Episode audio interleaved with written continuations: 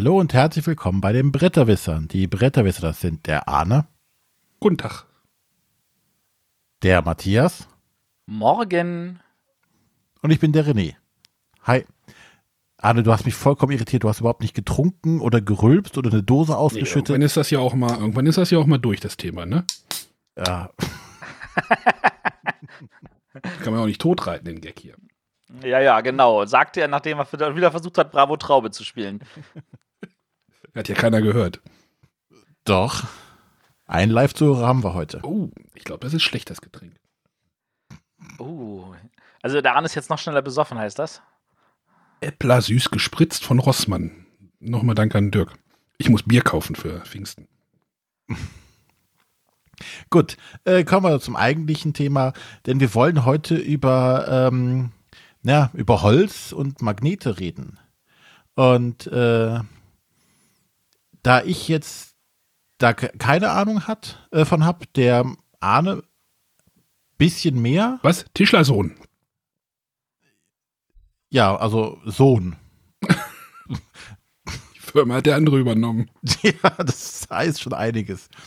Und ich weiß nicht, Matthias, wie sieht denn dein äh, Verständnis oder deine, dein Können, deine Fähigkeiten in Klask aus? Ähm, ich habe es bisher nullmal gespielt. Oh, echt? Gut, da habe ich ja sogar eins voraus. Oh, Matthias. Nee, aber ganz ehrlich, äh, ich, Also- ich bin auch nicht Zielgruppe an der Stelle. Oh, ich Matthias. Aber ganz ehrlich, das Spiel war auf einer Empfehlungsliste. Bin, ja, du glaubst nicht, wie viele Spiele von Empfehlungslisten ich bis heute nicht gespielt habe. So, deswegen ist sie auch nicht relevant. Doch, sie ist relevant, weil die Empfehlungsliste für verschiedene Menschen was ist. Nicht alle Spieler darauf sind für mich relevant, aber es gibt für jedes Spiel da drauf Leute, die froh sind, dass es da drauf ist. Du hast das nullmal. Also, Also Skandal. also. Naja, aber da wir ja. Ich spiele auch kein Grokinol oder Karamba oder. Ich meine, das einzige Schnippspiel, das ich überhaupt spiele, weil es jemand meine Top 100 gehört hat, ist Formula D. Nee, nee nicht Formula D, das andere. Ka äh, Karabande. Pitchcar. Ja, nee, Karom ist nochmal was anderes als Karabande. So. Da es ja darum aber gar nicht geht, wieder die, um die Empfehlungslisten noch äh, Formular Karabande. Ähm, denn um, über Klaas haben wir uns heute den, den deutschen Experten zu eingeladen. Und zwar den Alex. Hallo. Ja, hallo.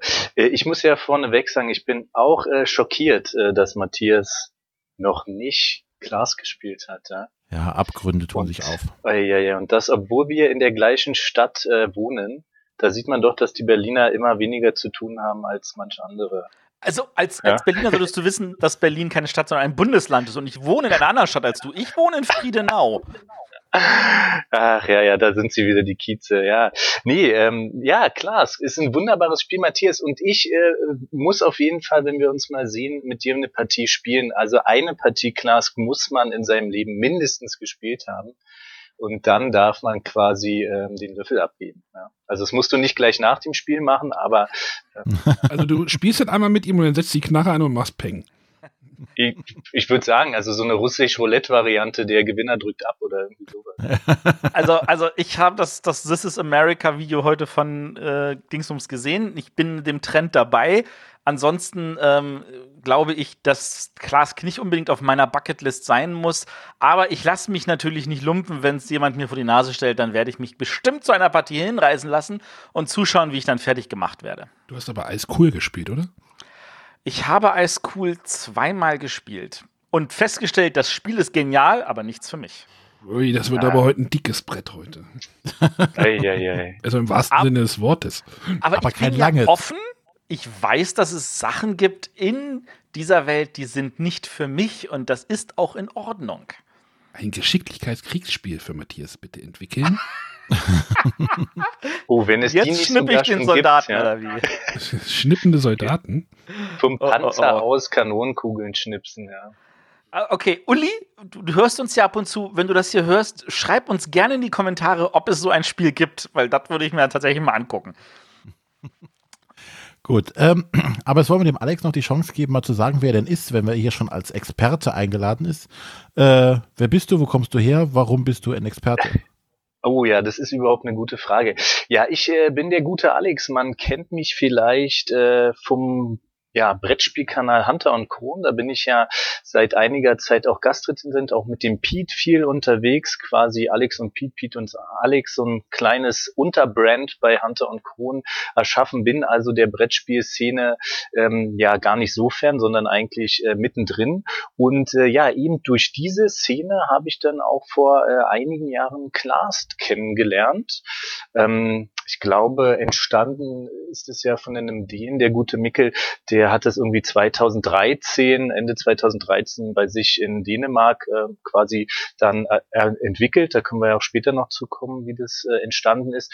Und ich bin, ja, ich lasse mich um, vielleicht so vor drei Jahren das erste Mal ähm, zur Spielwarenmesse in Nürnberg und dann auch zur Messe in Essen darauf aufmerksam geworden und fand das schon da immer genial.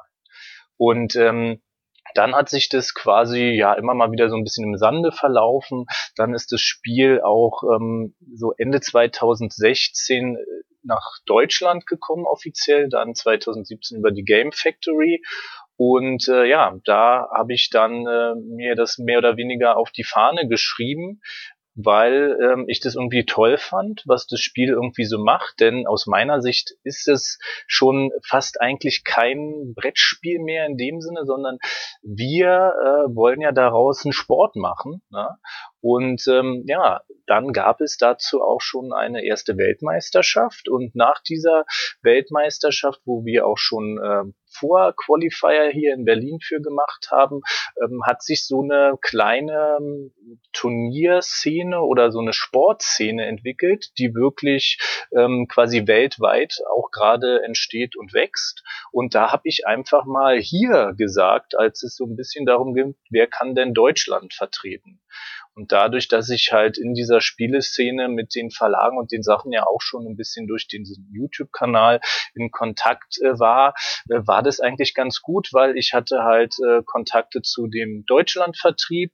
Ähm, ich hatte Möglichkeiten, das Spiel auf Messen quasi zu präsentieren, zu spielen. Und ähm, ja, ich habe so ein Herzblut gehabt, da initiativ was zu starten. Und deswegen habe ich gesagt, ich würde mich mal darum kümmern, dass in Deutschland ich sag mal so, offizielle Turniere stattfinden, die dann auch zur Weltmeisterschaft führen. Und so, ähm, sage ich mal, habe ich mich dann selbst zum Experten ernannt, das also quasi am Rande.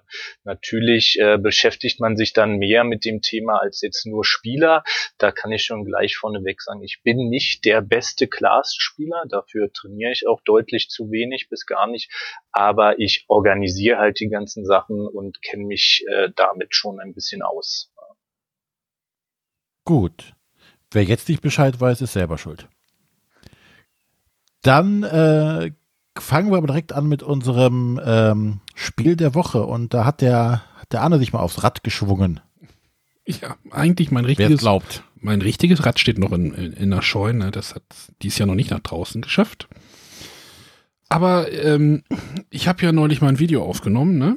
Ähm, wer meine Videos verfolgt, weiß, dass ich äh, mir neulich eine Erweiterung sogar gekauft habe. Also ich habe mir eine Erweiterung zu einem Spiel gekauft. Das ist dann schon wieder was ganz Besonderes. Denn ich habe mir die Erweiterung, die Peloton-Erweiterung zu dem Spiel Flamme Rouge gekauft. Und ich möchte mal kurz über, oder wir möchten mal kurz über Flamme Rouge sprechen. Zumal wir auch irgendwie eine Verbindung zu unserem Gast oder zu unserem Thema sogar her, herleiten können, die gar nicht so abwegig ist. Äh, Alex, du kannst das ja nochmal kurz erzählen. Ja, äh, der gute Asker Harding, der der Designer ist von Flamme Rouge, der ist auch passionierter Glasspieler. Der kommt nämlich auch aus Dänemark. Der ist also auch mit dem Entwickler sehr gut befreundet. Und der hat unter anderem ähm, quasi auf der letzten BerlinCon, als wir den Qualifier für die Weltmeisterschaft, quasi den deutschen Qualifier gemacht haben, war er halt auch da, weil da auch der gute Matthias mit Rostes Games da war und halt einem Spiel von ihm. Und da hat er alle nackig gemacht. Er hat quasi das Turnier gewonnen und eigentlich war die Ansage, der Turniersieger fährt für Deutschland äh, zur Weltmeisterschaft. Dann haben wir natürlich äh, dann das Reglement nochmal so hin umgebogen, dass wir gesagt haben, naja, wir können jetzt irgendwie schlecht einen Dänen, äh, der da auch gleich um die Ecke wohnt, für Deutschland dahin schicken. Also ist er auf jeden Fall zur Weltmeisterschaft gegangen, aber für sich quasi selber. Und wir haben die Zweitplatzierte, die Dodo, dann ähm, für Deutschland quasi zur Weltmeisterschaft geschickt. Aber der ist ein extrem raffinierter, sehr versierter Spieler, unangenehm gegen ihn zu spielen. Er ist ähm, sozusagen ja da auch immer noch federführend, was so gewisse Tricks und Sachen angeht bei dem Spiel. Er eröffnet auch gerade jetzt so einen kleinen äh, YouTube-Channel und auf Facebook, da zeigt er Klaas Tricks und wie er andere Leute fertig macht. Also ähm, ja, sehr interessant, was der da macht. Also unangenehm finde ich ja eine falsche Aussage, weil ich habe mir ja dieses Finale in Essen habe ich mir angeguckt auf YouTube. Ja, auch ich gucke ab und zu YouTube und das war eigentlich total entspannt und schön zu sehen. Also das war eigentlich sehr angenehm. Ja, das sagst du, der sich da sozusagen jetzt das äh, ein Turnierfinale in Essen angeguckt hat, wo man sagen muss, der hat ja gegen die gute Myra da gespielt, die eine Finnin ist, die auch sehr ne, versiert ist. Wenn man jetzt, äh, ich sag mal, selbst mit meiner Kategorie von Skill gegen ihn spielt, dann fliegen einem da nur so diese Hindernismagneten. Also wer das Spiel jetzt noch nicht kennt, da können wir vielleicht später noch zukommen. Aber es gibt quasi so weiße Magneten. Wenn man die an seiner Figur kleben hat, zwei davon, dann gibt's gleich quasi einen Punkt für den Gegenspieler. Und das äh, beherrscht er extrem gut, diese Magneten ein von Latz zu knallen. Und das kann dann schon ziemlich frustrierend sein. Ja? Also das äh, meine ich eher so mit unangenehm. Das ist eigentlich nur Neid an der Stelle, purer Neid. Ja. Ja, und so viel denn zu Flamme Rouge. Äh, ich hoffe, der Spiel hat euch gefallen. Anne, du hast mich nach der Überleitung gefragt. Ja, ja. dich muss man auch nur so anstupsen und dann gehst du wie so ein, äh, wie so, wie so ein, wie so ein Spielclown immer hin und her und hörst nicht mehr auf zu. Aber das ist alles gut. Nein, ich wollte noch mal kurz über ähm, nicht Glas, jetzt bin ich schon ganz durcheinander, sondern Flamme Rouge reden. Flamme Rouge könnte man auch so ein bisschen als das modernere um Reifenbreite bezeichnen. Ähm, st stimmt das, Matthias? Ich habe um Reifenbreite neulich zwar in der Hand gehabt, aber ich habe es nicht gespielt, weil ich wollte spielen, habe es aufgemacht, habe gedacht, ach nö, macht mich jetzt nicht so an.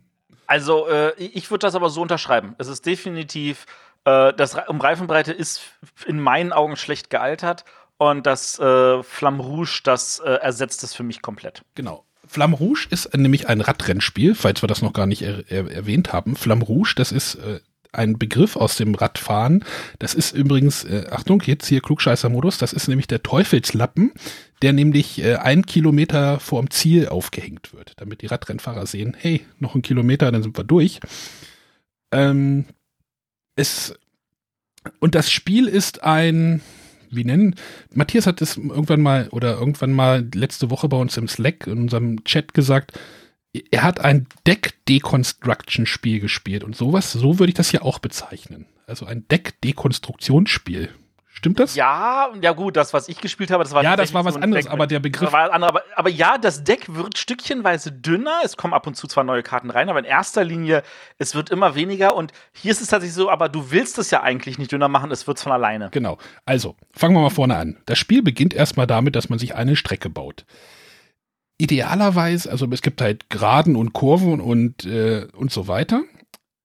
Kurven machen aber im Endeffekt nichts aus. Eigentlich kann man noch eine ganz lange Gerade hinlegen. Ähm, Kurven spielen keine Rolle. Das ist einfach schon mal generalisiert als Streckenbau. Ähm, dann geht es so, geht es los, dass jeder Spieler ein Team von Radfahrern spielt, nämlich zwei Leute. Also ihr steuert oder ihr, ihr kümmert euch während des Spiels um zwei Radrennfahrer. Einmal ein Sprinter und einmal ein Rouleur. Die, die Roller Harzer Roller? Nein. Ähm, ja, die, äh, und es ist denn so, dass jeder Spieler oder jeder dieser Radrennfahrer über ein Kartendeck oder durch ein Kartendeck symbolisiert wird. Die unterscheiden sich auch so ein bisschen in den Wertigkeiten. Also es gibt halt Wertigkeiten von, äh, wo fangen die an? Bei drei? Was ist der niedrigste Wert? Drei, ja, ich glaube drei. Genau, drei bis neun hat man halt immer Karten. Und man hat so, eine, so ein schönes Ablagetableau, wo man Weil halt man sagen muss, die beiden Decks haben verschiedene Kartenwerte. Ja, war das nicht? Hatte ich nicht. Also, ich glaube, die Summen sind schon gleich, aber die äh, Verteilung der Zahlen, naja, ist auch egal. das, das ist alles thematisch sehr, das haut schon thematisch ganz gut hin. Der Sprinter hat halt äh, viele hohe, äh, einige hohe Karten, dafür hat er aber auch dann wieder eher welche, die niedriger sind. Und der Rouleur ist so ein bisschen so der jetzt sage ich schon wieder Generalist, der so einfach so dieses, so ein gleichförmiges Radrennfahren ermöglicht. So vermute ich das jetzt mal so aus der Praxis, also aus, nicht aus meiner Praxis, sondern aus langjähriger Tour de France äh, Zuguckerfahrung. Ähm, Haut aber hin. bitte?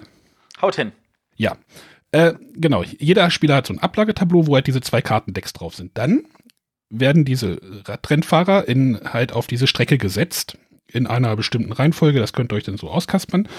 Ähm, und wenn ihr dran seid, sucht ihr euch einen Radrennfahrer erstmal aus und zieht von eurem äh, Kartendeck, das am Anfang aus 15 Karten besteht, äh, zieht ihr vier Karten aus. Dann sucht ihr euch von diesen vier Karten, die ihr gezogen habt, eine aus und legt sie zur Seite. Die anderen drei, die ihr habt, kommen wieder unter den Stapel verkehrt, also kommen halt zur Seite. Wenn ihr dann irgendwann durch euren Stapel durch seid, mischt ihr den Rest wieder durch und dann geht's wieder weiter. Dann nehmt ihr euch den anderen Fahrer und äh, sucht dort auch wieder, zieht wieder vier, vier, vier äh, Karten, zieht vier Karten, sucht euch eine aus und äh, dann macht, bitte? Hat jemand was gesagt? Nein. Ähm, das machen natürlich alle gleichzeitig und dann geht's los, äh, dass man das Rennen fährt, quasi. Äh, das fängt nämlich so an, dass der vorderste Fahrer äh, wird halt geguckt, welcher äh, ist jetzt der Sprint, der rote Sprint da vorne, dann wird der beim roten Sprinter geguckt, äh, welche Zahl hat er gefahren und dann wird halt die Strecke so weit abgefahren. Das machen halt alle. Und dann kommt jetzt so, so dieser Kniff, der halt auch wieder thematisch total cool ist. Äh, es gibt Windschatten in diesem Rennen. Wenn ähm, eine Gruppe wenn zwei Gruppen nur ein Feld voneinander entfernt sind, dann rutscht die hintere Gruppe im Windschatten wieder an die vordere Gruppe ran. Das heißt, man kriegt quasi eine extra Bewegung kostenlos, ohne dafür eine Karte auszugeben.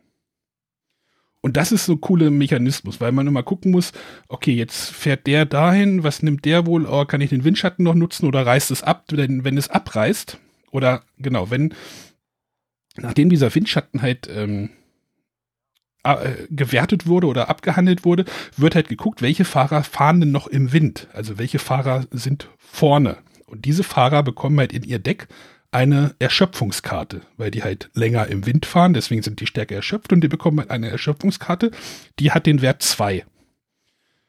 Und die kommt dann halt irgendwann, äh, ja, taucht die dann halt auch wieder irgendwann auf in, bei deinem Radrennen und dann, äh, ja, kannst halt nur zwei fahren und die anderen fahren dann halt mit fünf an dir vorbei, weil du halt so lange im Wind gefahren bist. Das heißt, du willst natürlich weit vorne, nach, weit nach vorne kommen, aber nicht zu weit nach vorne, weil du dann im Wind bist und das ist halt, ich finde das halt total thematisch alles und das ist alles total cool. Und soweit noch alle verstanden? Ihr kennt, ihr kennt das. Ja. Also, und dann kann man in diesem Spiel auch noch ähm, Steigungen und Gefälle einbauen. Das ist jetzt alles noch im Grundspiel. Steigungen und Gefälle sieht halt so aus, dass man, wenn man über eine Steigung fährt, gibt es natürlich keinen Windschatten. Ne, thematisch wieder äh, sinnvoll. Und man kann nur eine maximale Geschwindigkeit von 5 erreichen. Wenn man hingegen auf einer Gefällestrecke ist, gibt es Windschatten natürlich.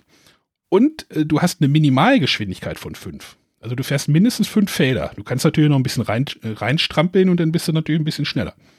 Da, das ist dann zum Beispiel schön, wenn man eine Erschöpfungskarte auf einer, auf einer Gefällestrecke spielt, weil diese Karten, die man halt ausspielt, die der Radfahrer wirklich auch benutzt, die sind wirklich dann auch raus aus dem Spiel. Die verschwinden dann aus dem Deck. Die tauchen und kommen nie wieder. Unter keinen Umständen. Also wenn man Das halt ist der Grund, warum man ein paar von den Erschöpfungskarten auf jeden Fall einsammeln muss, weil ansonsten könnte das Deck alle sein, bevor man im Ziel ist. Ja, da komme ich nämlich, wollte ich, wollte ich nämlich gleich zu einem Punkt kommen. Ähm, wir haben das oft gemacht, dass wir einfach irgendwelche Strecken wild gebaut haben und dann auch schön lang. Und ich glaube nicht, dass das die beste Idee ist, weil dem Spiel liegen halt so vorgefertigte Strecken dabei. Und ich glaube, man sollte sich so ein bisschen an diese vorgefertigten Strecken halten. Die haben dann meistens irgendwie eine bestimmte Länge und so ein oder zwei Gefäll, äh, ein oder zwei Berge. Ich nenne es jetzt mal Berge. Die werden halt auf dem Plan nicht angezeigt, sondern nur über Schraffierung. Ähm, weil das dann mit der, mit dem, mit der Deckgröße äh, hinhaut. Wir haben es einmal eine relativ lange Strecke gebaut und irgendwann hatte keiner mehr ein Deck und dann spielst du halt nur noch Erschöpfungskarten und dann ist das Spiel witzlos. Deswegen sollte man sich möglichst irgendwie an diese vorgefertigten Strecken so ein bisschen halten. Vielleicht am Anfang, behaupte ich mal. Bin ich dabei. Das Grundspiel kann man bis vier Spielern spielen. Das hat mich ein bisschen gestört. Das war mir zu wenig. Weil dann hat man halt äh, acht Fahrer auf dem Spielplan und ich deswegen habe ich mir jetzt die Erweiterung noch geholt, weil die erhöht die Spieleranzahl jetzt zum Beispiel auf sechs, also bis zu sechs. Wir haben es jetzt am Freitag, haben wir es zu fünft gespielt und das ist dann schon mal richtig was, noch mal ein bisschen was anderes. Äh, in der Erweiterung gibt es dann auch noch ein paar Hinweise, wie man halt mit der Erweiterung spielen soll. ähm, das haben wir denn nicht gemacht, weil man, so also in der Erweiterung gibt es zum Beispiel auch Streckenabschnitte, die sind halt ein bisschen breiter, da passen drei Radfahrer nebeneinander. Im Grundspiel ist das halt nur, sind das nur zwei. Das heißt, man steht sich doch relativ stark auf den Füßen. Wenn man das, Streckenabschnitte hat, die ein bisschen breiter werden, dann passiert da auch noch mal mehr. Aber ähm, ich glaube, mit sechs Leuten ist das richtig cool. Das haben wir jetzt noch nicht geschafft, aber mit fünf. Ich finde dieses Spiel total cool, weil das halt, weil man halt alles irgendwie so ein bisschen auch thematisch erklären kann. Es passieren auch in diesem Radrennen so Dinge, die halt so auch so einem echten Radrennen auch passieren. So die Sprinter, die dann tritten die einmal rein, dann sind die halt vorne, dann hängen die im Wind, dann kriegen die Erschöpfungskarten und dann können die das Tempo nicht mehr halten und äh, rutschen wieder nach hinten durchs Feld. Also es ist cool, wie sich dieses Feld, dieses Radrennfeld oder dieses ja, Radrennfahrerfeld über diese Strecke bewegt und immer so ein bisschen auch zusammenbleibt durch diesen Windschatten oder dann bricht doch mal einer aus oder das, das finde ich total cool. Also das, ich habe da riesen Spaß dran tatsächlich. Gibt es denn auch ähm, die Karte Blase entleeren während der Fahrt? Nein. Es gibt aber, das habe ich auch in der Anleitung gelesen, es gibt aber eine, eine Ausreißer-Variante. Dort gibt es dann so ein Feld, da startest du dann ein bisschen weiter vorne, vor dem anderen Feld. Du musst aber auf dieses Feld bieten mit deinen, mit deinen Rennen, äh, mit deinen Kartenstapel. Das heißt, du gibst halt schon möglichst, wenn du, wenn du eine hohe Zahl ausgibst, ist die Chance, dass du da dort der erste oder, oder es sind zwei Spieler, die dann halt vorne fahren, hoch, die sind dann aber auch schnell wieder erschöpft, weil denen halt Karten fehlen. Also das ist schon alles total cool. Ähm, was du jetzt nicht erwähnt hattest, ist, dass äh, du das mit der Erweiterung sogar zu zwölf spielen kannst. Da hat dann jeder nur einen, einen Fahrrad. Ach so, ja, okay. Ja, weiß ich nicht.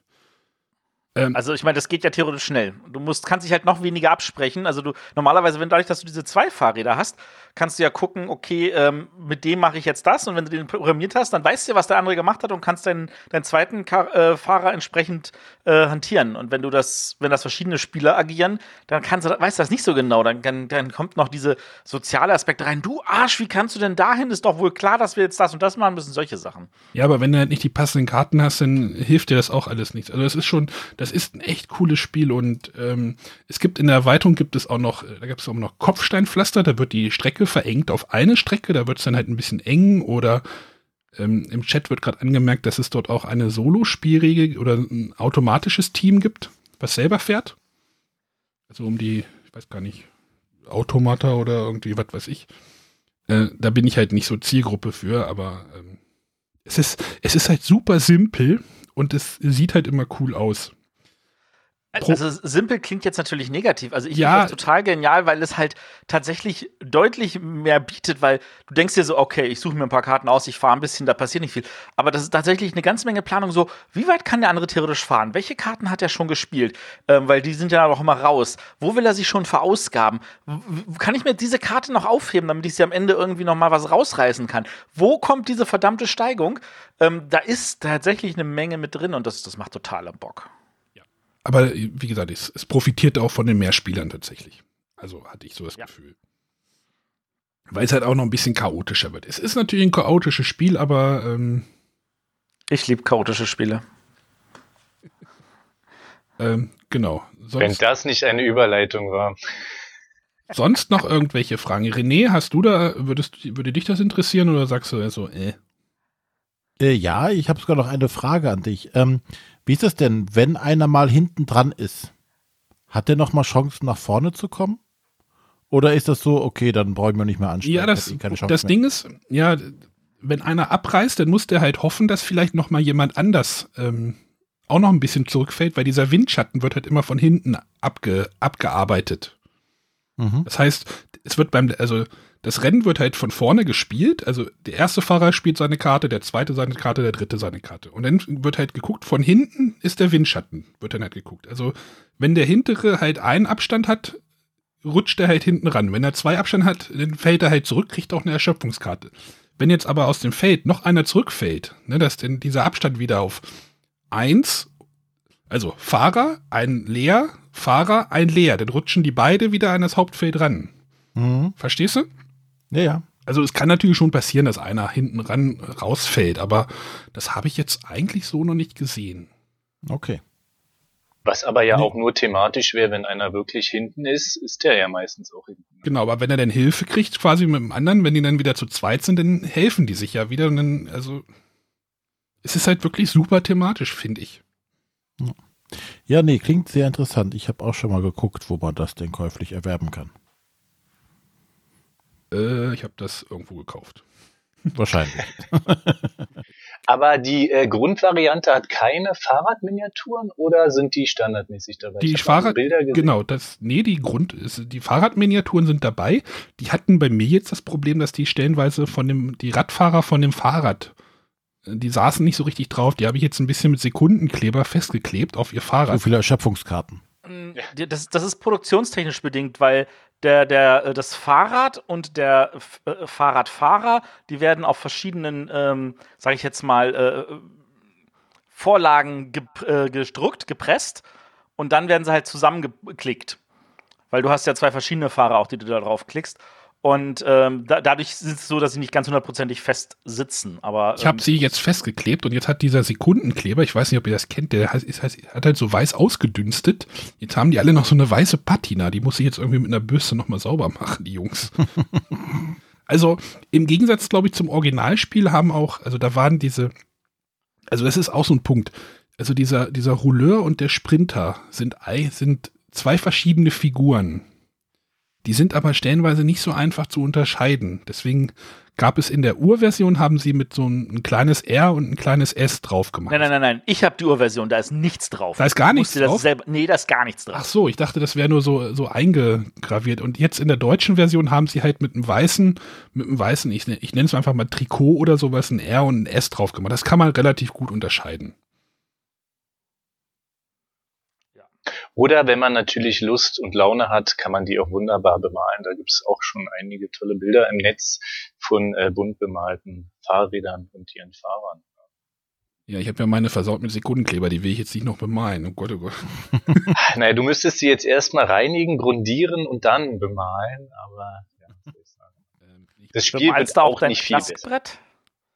Ähm, um ganz ehrlich zu sein, ist es auf jeden Fall ein Thema. Ja, also wir haben ähm, ja, also irgendwie schon. Ja, das wird äh, bedruckt mit Werbebannern oder anderen. Glask-Modding.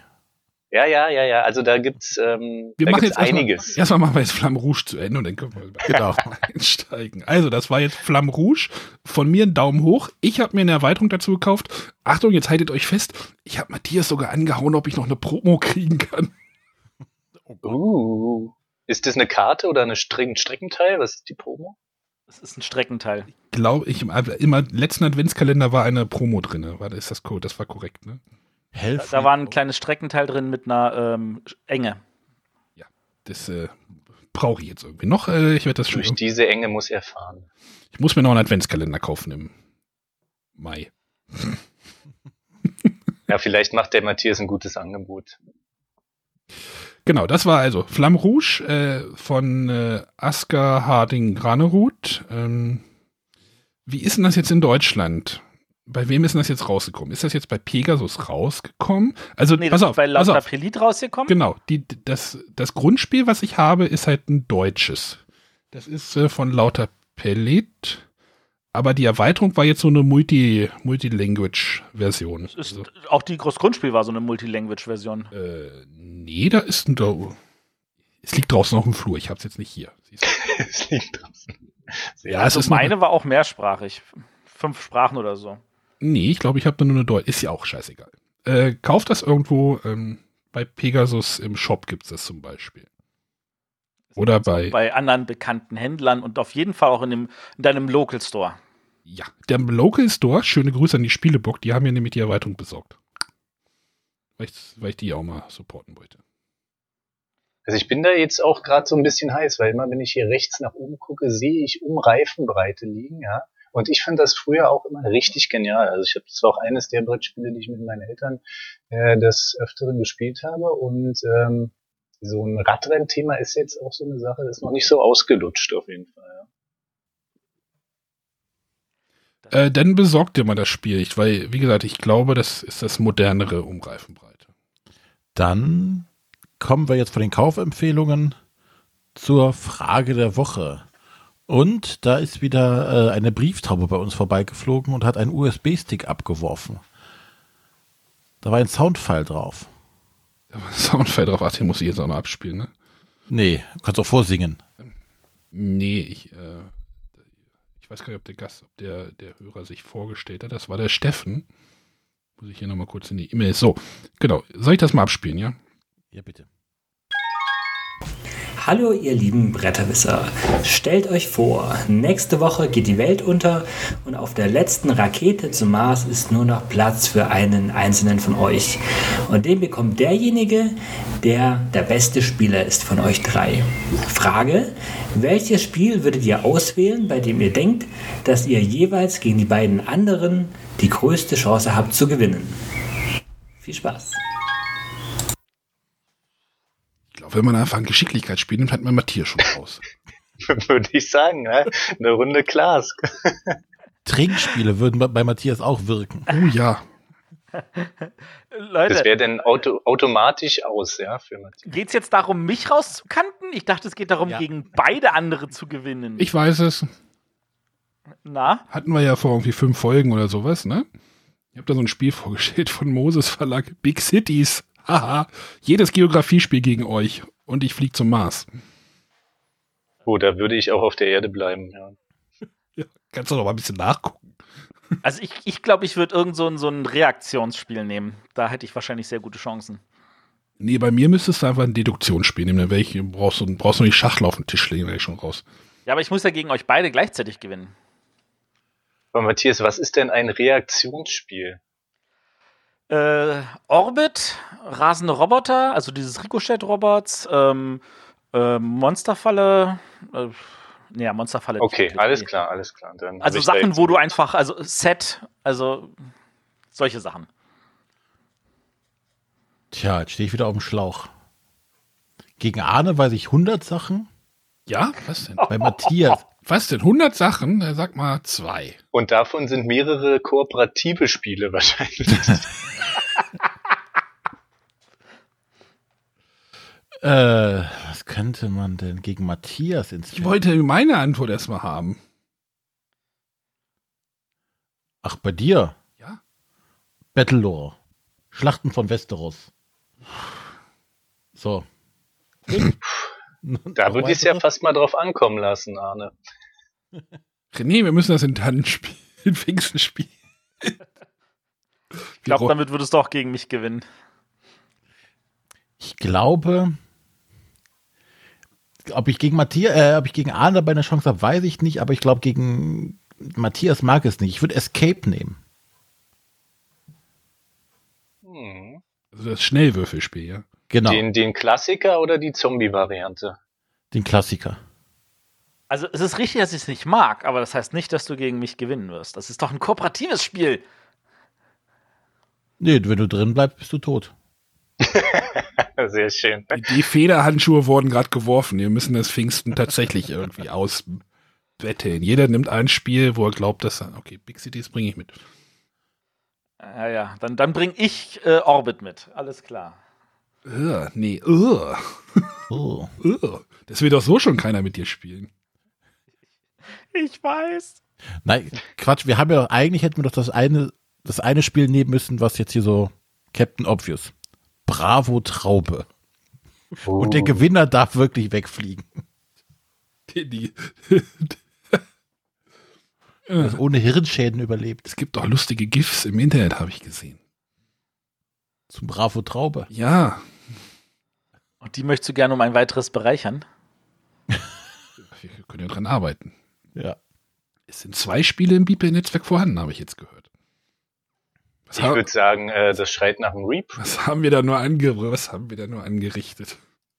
Ja, Die Hunter und, Bretterwisser-Edition. Hunter und Kron machen fiese Freunde, fette Feten. Nee, doch, war doch so richtig, ne? Ja, ja, ja. Und wir machen Bravo Traube. Yeah.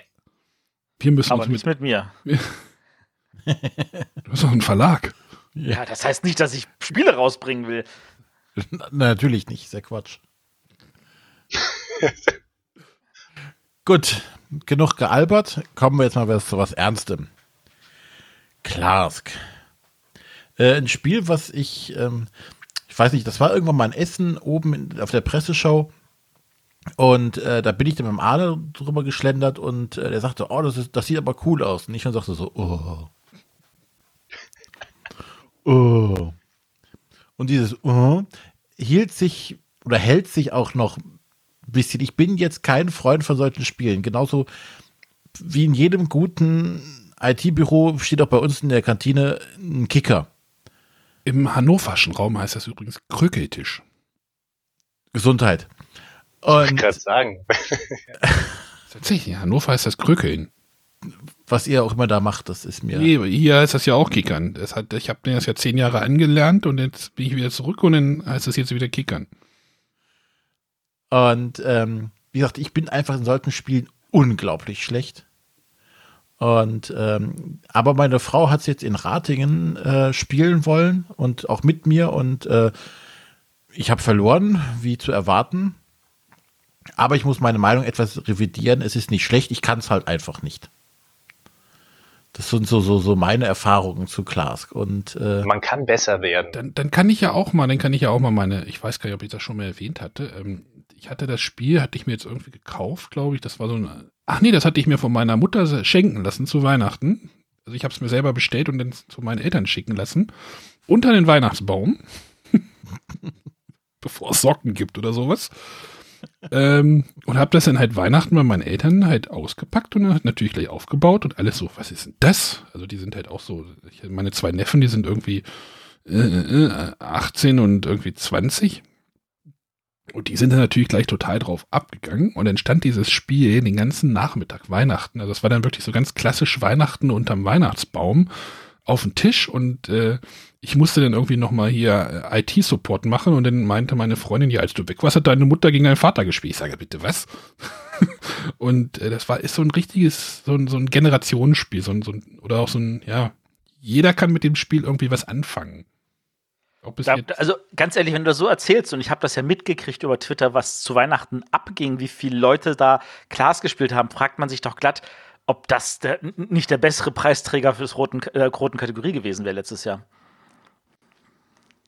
Wahrscheinlich ja, aber es gibt da ja theoretisch noch eine Chance, weil es wird auch äh, noch wahrscheinlich dieses Jahr eine Vierspieler-Variante von Clast geben. Du meinst Bonk? Nee, die Nee, ich meine nicht Bonk, nee, sondern nee. ich meine, genau. Ist das genau, das runde, das runde Spielbrett? Genau, das ist das runde Class-Brett.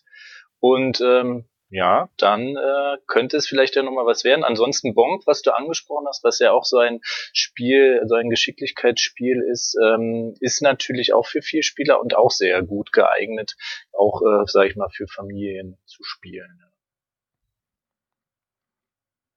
Aber Klaas hat ja dieses, dieses, sollen wir das Spiel irgendwie nochmal kurz erklären vielleicht, bevor wir da die ganze Zeit drüber reden? Ich würde mich ja freuen, wenn einer von euch mal Klask erklärt, weil ich bin ja äh, nicht ohne Grund in einem Metier, wo man ein Bild zu hat bei einem Video, ja, äh, weil dann muss man nämlich nicht nur mit Worten ein Spiel erklären und ich würde das total toll finden, mal zu hören, wie ihr Klask erklären würdet. Das macht Matthias mal. Nee, ich kann es nicht mal erklären, weil ich es noch nie gespielt so, habe. Die, die, die, die fuchteln da mit den Händen rum und dann fällt irgendwo eine Kugel rein und dann hat einer gewonnen. Gut. Hätten wir das schon mal Muss geklärt. wohl das der machen, der gerade die Schokolade im Mund hat. Ist selber schuld. Ja. Ich wollte gerade sagen, du kannst doch theoretisch René erklären lassen. Der hat die, die weichigste Stimme dafür. Nein, ich kann das ja auch machen. Ich hab's ja. Es liegt übrigens direkt vor meinen Füßen. ja, man kann das auch extrem gut zweckentfremden. Weil die Schachtel einfach direkt, nee, in, schon im Karton. Also, Klask, wie ihr jetzt ja schon mitgekriegt habt, ist ein Geschicklichkeitsspiel, ein Zwei-Personen-Spiel, in dem es darum geht, primär äh, die Kugel beim Gegner ins, ins Tor oder in die, hat das irgendeinen Namen? Nee, ne? In die Mulde. Ja, man würde, man sagt eigentlich, sagen schon Tor in dem Sinne.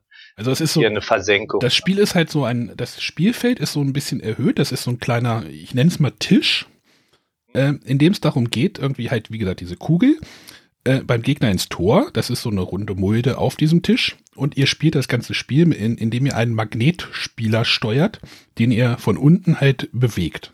Das ist so erstmal dieser Grundmechanismus.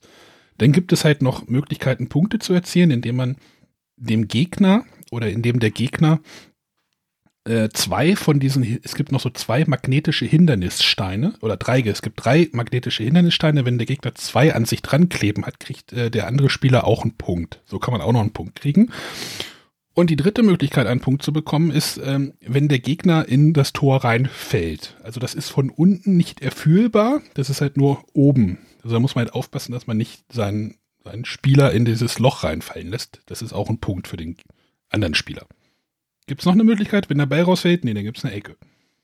Ja, wenn du die Kontrolle Ach deiner ja, genau. oberen Spielfigurhälfte Stimmt. quasi verlierst. Das gibt auch. Du kannst irgendwie, wenn du zu schnell bist, also das Spielfeld ist von unten nochmal so abgetrennt, dass man nicht beim Gegner, also du stoppst immer auf der Mittellinie. Du kannst nicht beim Gegner irgendwie ins Feld rüberschieben.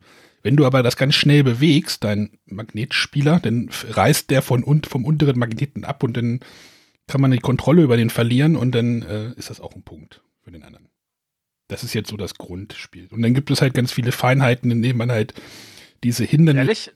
Das klingt jetzt wie ein kooperatives Spiel. So verlierst du. A, B, C, D. Oder so gewinnst du. Also es ist, Ja, kein, es ist kein kooperatives Spiel, man spielt gegeneinander. Und man kann fast sagen, dass man manchmal sogar gegen sich selber spielt. Ja, weil die Dinge, die gerade angesprochen wurden, genau zum Beispiel ins Tor zu fallen, was auch quasi der, der namensgebende Effekt ist. Denn wenn man nämlich in diese Mulde fällt, dann macht es halt ein Klacken, ne, weil sich dann in der Mulde die Magnete wieder verbinden. Und dieses Klacken ist halt Klask, auf den ich beschreibt, ist halt sozusagen das Wort, was sowas wie klatschen, schlagen, klacken heißt. Und äh, daher ist dieser Spieltitel abgeleitet worden von ins Tor fallen. Und das macht man am Anfang relativ häufig, weil man in so einer Abwehr oder einfach nur in einer Bewegung seiner Spielfigur dann doch gerne mal genau ins Tor rast. Ne? Genau. Und ähm, es gibt dann halt noch so Feinheiten, indem man halt diese Magneten äh, gezielt irgendwie beim Gegner rüberschießt, dass der dann halt bestimmte Bereiche einfach meiden muss, weil die halt sich auch eine, aus einer gewissen Entfernung auch ransaugen. Ne? Wie gesagt, magnetisch. Oder äh, ich habe mir jetzt noch keine YouTube-Kanäle davon angeguckt, welche Strategien es irgendwie noch gibt. Ähm, aber das ist so, am Anfang spielt man das so, ja, ja, dann guckt man erstmal, wie man, also ich habe das, wie gesagt, Weihnachten hätte beobachten können, man guckt so, ah, wie funktioniert das jetzt mit dem, mit diesen Männchen, wie muss ich den steuern? Und dann so ab der zweiten, dritten Partie oder nach der Runde oder wie auch immer, dann wird man halt sicherer in diesem Umgang und dann wird das Spiel auch sehr viel schneller, als es vorher war. Also das, die, die, es ist schon eine Lernkurve halt vorhanden. Ja, das äh, kann ich natürlich nur unterstreichen. Und auch was du angesprochen hast, dass es über Generationen eigentlich hinweg gespielt werden kann. Also du kannst ein ganz kleines Kind damit rumfuchteln lassen. Das ist dann vielleicht noch nicht so strategisch im Spiel, aber findet es einfach nur toll, mit diesem Magneteffekt zu spielen und diese Kugel durch die Gegend zu schießen. Und ich habe aber auch bei mir im Spieleabend äh, zwei ältere Damen, 80 in dem Dreh sind die und die spielen auch Herz allerliebst Klaas, natürlich auch ein bisschen weniger äh, regelgewandt, aber haben da auch tierisch Spaß, äh, sich die Kugel da um die Ohren zu hauen. Kugel Und zu geben. ist ja, sich die Kugel zu geben. Und äh, das geht so weit, äh, ich habe mal vergessen, Klaas nicht mit zum Spieleabend zu bringen. Ich bin sozusagen fünf Minuten später wieder aufs Fahrrad geschwungen und hab's geholt, weil ich musste mir von den Damen anhören, warum ich ihr Lieblingsspiel denn nicht mitgebracht habe. Und ähm, ich habe eigentlich bis jetzt nur einmal äh, eine negative Stimme gehört. Also wenn jemand sagt, wie Matthias, es gibt natürlich auch so Leute, die haben mit diesem Genre gar nichts am Hut und die spielen das auch einmal und sagen, ja, das ist ganz nett, aber ich brauche es nicht. Solche Ausnahmen gibt's auch, aber einmal äh, hat mir jemand erklären wollen, na, er hätte zu Hause eine sozusagen eine Air-Hockey-Maschine, hier so ein so, eine, so ein Hockeytisch, ne? Mhm. Äh, dann sage ich, ja, okay, wenn ich so einen Hockeytisch zu Hause hätte, dann würde ich das auch cool finden. Ne? Weil ich vergleiche das immer gerne, das hat so eine Mischung wie dieses Air-Hockey und äh, Kicker, so vom Feeling her. Mhm. Ähm, aber ja, ansonsten ist da eigentlich immer Begeisterung zu sehen und das äh, wie so ein Virus. Also ich gehe ja oft auch damit äh, auf Partys, wir spielen in Bars damit und es ist ein Phänomen, man setzt sich an einen Bartresen, da läuft Mucke, die trinken ihre Drinks, man spielt ein, zwei Spiele, man kommt in ein Gespräch, fünf Minuten spie später spielt die halbe Bar gefühlt an diesem Spiel. Ne? Also ähm, das ist ähm, einmalig, was ich so erlebt habe in, in, in diesem Bereich. Ja, das, das ist wirklich so. Dieses, dieser Vergleich, Vergleich mit dem Airhockey, der ist nicht so ganz so ganz von der Hand zu weisen. Und das ist halt auch irgendwie, jeder kann was mit diesem Airhockey irgendwie anfangen, sei es irgendwie aus der Spielhalle im Urlaub. Also in Deutschland ist das ja immer so ein bisschen schwierig gewesen. Meistens ist das so eine Urlaubserlebnis. Also bei mir ist das so. Und Airhockey finden immer alle cool. Vielleicht bis auf Matthias, aber ähm, ja, also mir, mir gibt es das nicht. Ich weiß aber, dass da auch auf meine Kinder eine gewisse Anziehungskraft ist. Also ich glaube, wenn ich hier ein Glas bei mir hinstellen würde, meine Kinder würden das sofort spielen. Da habe ich gar keine Zweifel dran. Traurig, dass du es noch nicht gemacht hast. Äh, jetzt, wo du das so sagst, ja, das ist tatsächlich traurig.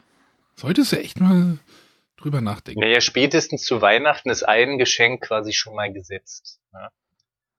Oder Matthias, du äh, nimmst an einem Turnier teil, qualifizierst dich für die deutsche Meisterschaft und dann, äh, wenn du in der deutschen Meisterschaft spielst und äh, unter die ersten vier kommst, so jetzt jedenfalls noch der aktuelle Plan, wirst du ein spezielles Meisterschaftsbrett dann dein eigen nennen können. Platz eins, zwei und drei bekommen die, wenn alles klappt, das ist ja noch ein bisschen hin, dann ähm, musst du dir kein Glas kaufen. Wobei ich fast vermute, wenn du noch vorher kein Glas hast, wirst du es nicht schaffen, aber. Ja. Das ist natürlich jetzt eine ganz grobe Unterstellung, weil mit mit mir als Naturtalent, ich rocke doch jedes Spiel angeblich. Aber wo ihr ähm, gerade. So, Arne schreibt Glask auf die Spieleliste für Pfingsten. wo ihr gerade ähm, über Verschenken und Kaufen redet. Ähm, ich bin hier gerade nebenbei mal so ähm, durchs Netz gesurft und habe mir mal so, so geguckt, was kostet das denn? Ähm, und jetzt sehe ich, es gibt unterschiedliche Versionen, die unterschiedlich anscheinend hergestellt werden. Ist das richtig? Also ich sehe hier eine von, von Jumbo und eine von Game Factory. So sollte es, mhm. glaube ich, also Game Factory Version ist, glaube ich, die bessere, oder? Oder wie? Also ich habe auch die Game Factory Version zu Hause. Also diese Jumbo-Version ist die, die allererste Version gewesen, die dann irgendwie 2015 auf dem deutschen Markt auch erschienen war. Man muss ja sagen, dieses Spiel ist absolut sprachenneutral, ja, da gibt's keinen Flavortext auf den Strikern oder irgendwie. Also geht's hier quasi nur um die Anleitung und die äh, Anleitung ist, äh, wie man bei Arne gehört hat, ja auch äh, klein, weil die Dinge, die Arne angesprochen hat, sind die einzigen Regeln mehr oder weniger, die da in dieser Anleitung stehen. Und wie diese Jumbo Edition hergestellt wurde, kann ich gar nicht so genau sagen. Sie sind auf jeden Fall immer dabei, äh, an den Oberflächen zu arbeiten, so ein bisschen. Was ich ähm, dazu nur sagen kann, letztendlich gibt es aber wirklich zwei unterschiedliche Versionen, weil die ursprüngliche Clask-Version oder das Class-Brett hat Mickel, der Designer, per Hand hergestellt. Er war dann irgendwann an dem Punkt, wo er 3000 Spiele selber hergestellt hat in seiner Werkstatt, wo er irgendwie nicht mehr konnte und hat sich dann quasi Verstärkung gesucht und hat die dann auch äh, in den äh, ja das sind äh, zwei Brüder, zwei Finnen, die für Mariktoy arbeiten oder die Mariktoy sind, quasi den ersten weltweiten Partner äh, sich gesucht und Mariktoy hat dann weitere Vertriebspartner gefunden jetzt über die Jahre. Und ähm, dann wurden die Bretter natürlich, ich sag mal, äh, in Serie gefertigt in Asien und die unterscheiden sich dann schon etwas in der Größe und in der Höhe im Gegensatz zu den Originalbrettern äh, von Mickel und auch ein bisschen in der Beschichtung, denn die Bretter, die die ähm, jetzt auch über die Game Factory und alle anderen großen Vertriebskanäle rauskommen, die ähm, könnt ihr euch so vorstellen, ist halt ein äh, beschichtetes Holzbrett und äh, der Schriftzug Clask, die äh, Punkte, wo die Magnete aufgebracht werden und äh, die Ecklinien, ja, diese ganze, ich sag mal, Feldbeschriftung, die ist äh, aufgedruckt mit weißer Farbe. Ich vermute jetzt mal im Siebdruck oder einen Tampondruck. Und dieser Aufdruck, der nutzt sich natürlich über die Zeit etwas ab, weil ihr könnt euch vorstellen, auch wenn das äh, aufgedruckt ist, gibt es da eine kleine Unebenheit in dem Brett und man äh, wischt ja mit seiner Spielfigur über diese Oberfläche und äh, da äh, findet man relativ schnell Abriebspuren. Die machen jetzt dem, ich sag mal, dem Spiel an sich, dem Spieltrieb, wenn man seine Figur auch immer mal reinigt und das Brett abwischt, ähm, hat man da jetzt keinen großen Unterschied aber optisch wirkt das Spiel dann auch relativ schnell bespielt, was ich persönlich gut finde. Ich mag so ein frisches neues Brett gar nicht so gerne. Aber die ähm, Originalbretter, die Mickel herstellt, die haben äh, einfach eine Folienkaschierung. Das ist quasi eine gesamte Folie, die bedruckt ist, auf eine Holzplatte gezogen und dadurch gibt es da keine erhabenen Stellen durch den Druck. Und das Schöne ist, der gute Mickel, der produziert immer noch weiter diese handgefertigten Spiele und man kann ab einer, ja, ich glaube so ab einer Stückzahl von zwölf Brettern kann man quasi so eine Miniserie bei ihm kaufen und kann sich das Spielbrett auch individuell bedrucken lassen. Ihr könntet jetzt also den guten Mickel eine E-Mail schreiben und eine Bretterwisser-Edition machen, müsstet dann quasi zwölf Spiele von ihm kaufen, könnt euch da toll äh, austoben, wie das Spielfeld bedruckt ist und dann schickt ihr die euch zu und dann könnt ihr damit ähm, ja selber tolle äh, Turniere veranstalten oder viele Firmen und Brauereien und was weiß der Teufel, die nutzen diesen Service und äh, lassen sich da ihre eigenen, sage ich mal, könnte schon sagen, Spiele, Werbe, Werbeartikel produzieren. Aber das heißt also auch, ich muss, wenn ich mir das irgendwo kaufen möchte, mal drauf gucken. Es gibt Unterschiede bei den einzelnen Versionen. Ja, die, es gibt halt Stimmen irgendwie in, in, den bestimmten Ecken des Internets, die dann halt sagen, oh, mein Brett wird irgendwie zerkratzt oder wie auch immer. Aber das ist halt, du schleifst halt mit einem Magneten von unten und von oben über eine Fläche und dass es da vielleicht mal eine Abnutzungsspur gibt, ist, das sind halt keine Teflon-Beschichtungen oder sonst was, sondern einfach. Äh, Teflon hält auch nicht ewig. Ja, aber ne, genau. Und, und ja. Alex meint ja auch, das Spiel darf auch ruhig bespielt aussehen und das, das finde ich nämlich auch. Also wenn es halt bespielt ist, dann sieht man halt auch, dass das halt auch genutzt wurde und man da Spaß damit hatte und ähm, das ja, ist ja noch, noch mal ein ganz anderes Thema, aber äh, ja ich habe ja auch nur gerade so, so, ganz grob drüber geguckt und habe halt jetzt bei dieser Jumbo-Variante einfach ganz, ganz viel schlechte Kritiken über die Verarbeitung auch mit den Rahmen und so gelesen. ja, ich würde auch davon wirklich abraten. Ich würde jetzt die aktuelle Version von der Game Factory nehmen. Wie gesagt, die haben mit den Materialien, mit den Hölzern und so, das ist jetzt alles schon auf einem guten Qualitätsniveau. Die Jumbo-Sachen sind wirklich, sage ich mal, die aller, allererste Generation, die noch in Serie auch gefertigt wurde. Und äh, da würde ich jetzt auch Abstand nehmen. Also also die, die aktuellen Sachen von Game Factory oder wenn man in anderen Ländern ist, dann irgendwie von Marek Toy oder in Polen ist das G3 und, und, und. Die ähm, haben quasi jetzt die aktuellen Bretter, die in Serie gefertigt sind. Oder wie gesagt, man ist wirklich ein Liebhaber und man kann ja jetzt auch sagen, man findet jetzt irgendwie zwölf Leute und schreibt, wie gesagt, den Designer direkt an. Dann hat man auch ein Brett mit einer sehr guten Qualität und ähm, ich sag mal, für ein Spiel ist es sicherlich alles okay, auch diese Abnutzungserscheinung. Aber wenn wir, wie ich ja vorhin gesagt habe, eher versuchen, da in Richtung Sport zu gehen, dann machen wir uns natürlich schon auch Gedanken, wie verhält sich das Brett, wie verhalten sich die Figuren. Und äh, ich sag mal, so ein Formel 1 Auto, jetzt übertrieben gesagt, fährt natürlich auch nicht mit normalen Reifen und mit normalem Benzin, so dass wir da auch schon mal schauen, äh, wie kann man sich da weiterentwickeln. Und ähm, ja, da haben wir auch schon ein, zwei Ansätze quasi.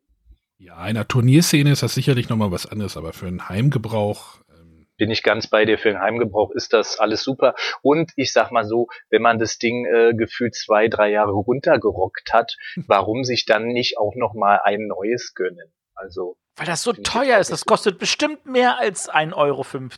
Ja. Ach, ja. Was man vielleicht auch noch sagen muss, wenn man das kauft, man muss dann auch nicht zusammenbauen. Also das hat, das finde ich ja auch total cool. Es ist zwar, der Karton ist halt noch ein bisschen größer, aber man muss da irgendwie nichts schrauben oder man muss da nichts zusammenstecken oder leimen oder sowas. Das Spiel kann man, zieht man einfach aus der Schachtel raus und dann äh, Ball drauf, Figuren drauf, fertig los.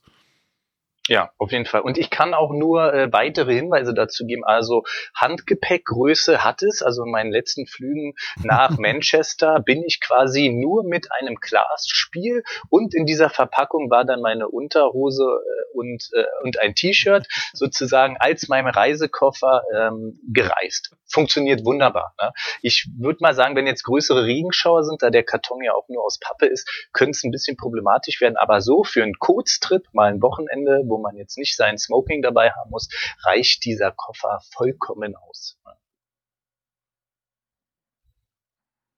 Ja. Haben wir ja ganz schön viel Werbung gemacht hier schon jetzt, ne? Du, das tut mir leid, äh, ich habe ja nicht mal was davon, weißt du? Das, äh, also ich bin da in keinster Weile beteiligt. Ich finde natürlich alle Leute sehr nett, die damit zu tun haben, davon mal ganz abgesehen. Und ähm, ja, ich habe mir irgendwie nur so in den Kopf gesetzt, ich kann euch auch nicht mal sagen, warum, aber dass ich gerne diesen Sportgeist, äh, der dahinter steckt, so ein bisschen vorantreiben will. Und das ist auch irgendwie so das Spannende und ähm, auch so was Kniffliges, weil wir haben ja hier, sage ich mal, so ein Brettspiel, was ja irgendwie halt ein Brettspiel ist, aber wie wird denn das zum, ich sag mal, Sportgerät? Ne? Also zum Beispiel der Kicker, der, also da habe ich mir jetzt die Geschichte nicht durchgelesen, aber der war gefühlt jetzt ja kein Brettspiel in erster Linie. Jedenfalls weiß ich das nicht genau. Äh, oder wie zum Beispiel, wir wären froh, unser langfristiges Ziel ist mal so wie zum Beispiel die Dart-Liga oder Spieler zu sein. Ne? Im, Dass man Ja. Sowas äh, hinbekommt. bei uns im Chat wird gerade noch angemerkt, dass halt Tipkick zum Beispiel auch Profifiguren hat. Also da gibt es halt auch Anpassungen vom Heimgebrauch zum Turnierspieler. Und Suboteo und äh, also es gibt dann, wenn es dann in die Turnierrichtung geht, dann braucht man wahrscheinlich noch mal ein bisschen andere Anforderungen. Genau, da ab da arbeiten wir quasi auch mit dem Designer eng zusammen, dass wir ähm, auch für die Weltmeisterschaft dazu übergehen werden, quasi die von ihm gefertigten Bretter zu nehmen, weil, wie gesagt, diese folienkaschierte Oberfläche halt diesen Vorteil hat, dass man keine äh, Unebenheiten durch den Druck hat und dadurch deutlich, ähm, sage ich mal, weniger Widerstand hat und besser besser spielen kann. Und äh, was es dann noch so weiterbringt. Also ich habe auch schon ein, zwei Turniere gespielt, da habe ich die Figuren, die Striker auch wirklich mit Teflonband ähm, sozusagen auf der Unterseite bestückt. Ne? Da merkt man auch schon einen deutlicheren Unterschied einfach vom Handling her. Es ist nicht ganz so ruckelig, man kann präziser spielen, aber wie Matthias das auch schon angedeutet hat, auch Teflon hält nicht ewig. Also so nach so einem Turnier muss man das dann auch wieder auswechseln. Aber das ist durchaus legitim und auch ähm, im Privatspiel ist sowieso alles erlaubt. Äh, da könnt ihr euch auch irgendwie so ein flusiges Pflaster da runterkleben, wenn ihr denkt, das, das hat ein gutes Gefühl. Ähm, das ist äh, sozusagen äh, kein Thema. Es wird sich wahrscheinlich in näherer Zukunft die Dinge, die jetzt angesprochen wurden von der Oberflächenabnutzung, wird sich das nicht ändern. Das, das wird so sein. Das wird ja zu Tausenden produziert. Da muss man auch mal so fair sein, wenn das Spiel nachher äh, 40 bis 50 Euro dann kostet oder ein bisschen über 50 Euro im lokalen Handel, dann äh, ist das schon eine sehr, sehr gute Qualität. Ne? Wollen wir gleich mal zu den Turnieren vielleicht einbiegen? Mhm. Ja, können wir gerne machen. Ähm, ich äh, habe ja quasi schon gesagt, dass letztes Jahr die erste Weltmeisterschaft äh, stattfand in äh, Kopenhagen quasi, also so auf Home Turf, also in, in Dänemark. Und ähm, da halt noch relativ klein. Das Ganze wurde organisiert von Marek Toy, also von den beiden finnischen Brüdern. Und äh, die gute Dodo war da für uns und hat immerhin, oder was heißt immerhin überhaupt, oder total fantastisches Ergebnis gespielt. Sie ist nämlich Platz drei geworden in dieser ersten Weltmeisterschaft. Was äh, muss man sich ja mal so vorstellen, zur letzten Berlin Brettspielcon das erste Mal in so einem Class-Turnier mitgespielt, da quasi Platz zwei gemacht gegen den schon sehr, sehr trainierten Asker. Ne? Äh, und dann in der Weltmeisterschaft macht die Platz drei. Also das, ich bin da immer noch so baff, dass wir da so jemand Versierten einfach so durch Zufall äh, in diesem Turnier hatten und die ist auch immer noch extrem äh, gut dabei beim Class-Spielen und auch auf äh, einigen jetzigen Turnieren äh, dabei. So ähm, dass wir quasi daraus weiterentwickelt haben, gesagt haben, wir machen halt für Deutschland auch eine Turnierserie, sozusagen eine offizielle Turnierserie, neben irgendwie, man trifft sich mit ein paar Freunden in der Bar und macht jetzt mal ein Turnier, ne? Und äh, da haben wir dieses Jahr schon äh, in Hamburg gespielt, im Würfel und Zucker, war ein sehr schönes Turnier, war sozusagen das Auftaktturnier. Und äh, dann gab es zwei Turniere auf der Spiel doch in Duisburg. Ja? Das war dann auch sehr eng mit der Game Factory zusammen. Da hatten wir halt ein eine kleine Turnierfläche. Da hat mir der Pete auch äh, großartig zur Seite gestanden und dann haben wir am äh, Samstag und Sonntag jeweils ein Turnier gemacht, wo man sagen kann, da waren wirklich viele Leute, die neu auch zum Glasspielen gekommen sind, ne? während im Hamburg äh, schon etwas versiertere Spieler äh, da waren. Und äh, ja, jetzt gibt es quasi noch ähm, zwei wichtige Turniere, bevor es in die deutsche Meisterschaft geht. Wir haben am 9.6. noch einmal in Hamburg im Würfel und Zucker ein Turnier, ähm, wo viele versierte Spieler hinkommen werden, Dodo mit Freunden. Es werden auch Nachbarn aus Polen kommen, mit denen haben wir uns auch schon ein paar Mal getroffen. Das sind auch sehr versierte Spieler. Und ähm, dieses Turnier in Hamburg hat noch so ein bisschen die Besonderheit, dass wir es ein Open-Turnier nennen, nämlich der Gewinner dieses Turnieres der qualifiziert sich auch für die World Class Federation Meisterschaft. Und hier an der Stelle müssen wir jetzt mal alle kurz in uns halten, weil jetzt wird sozusagen ein bisschen absurd und was auch mit diesem Punkt zu tun hat, vom Brettspiel zum Sport.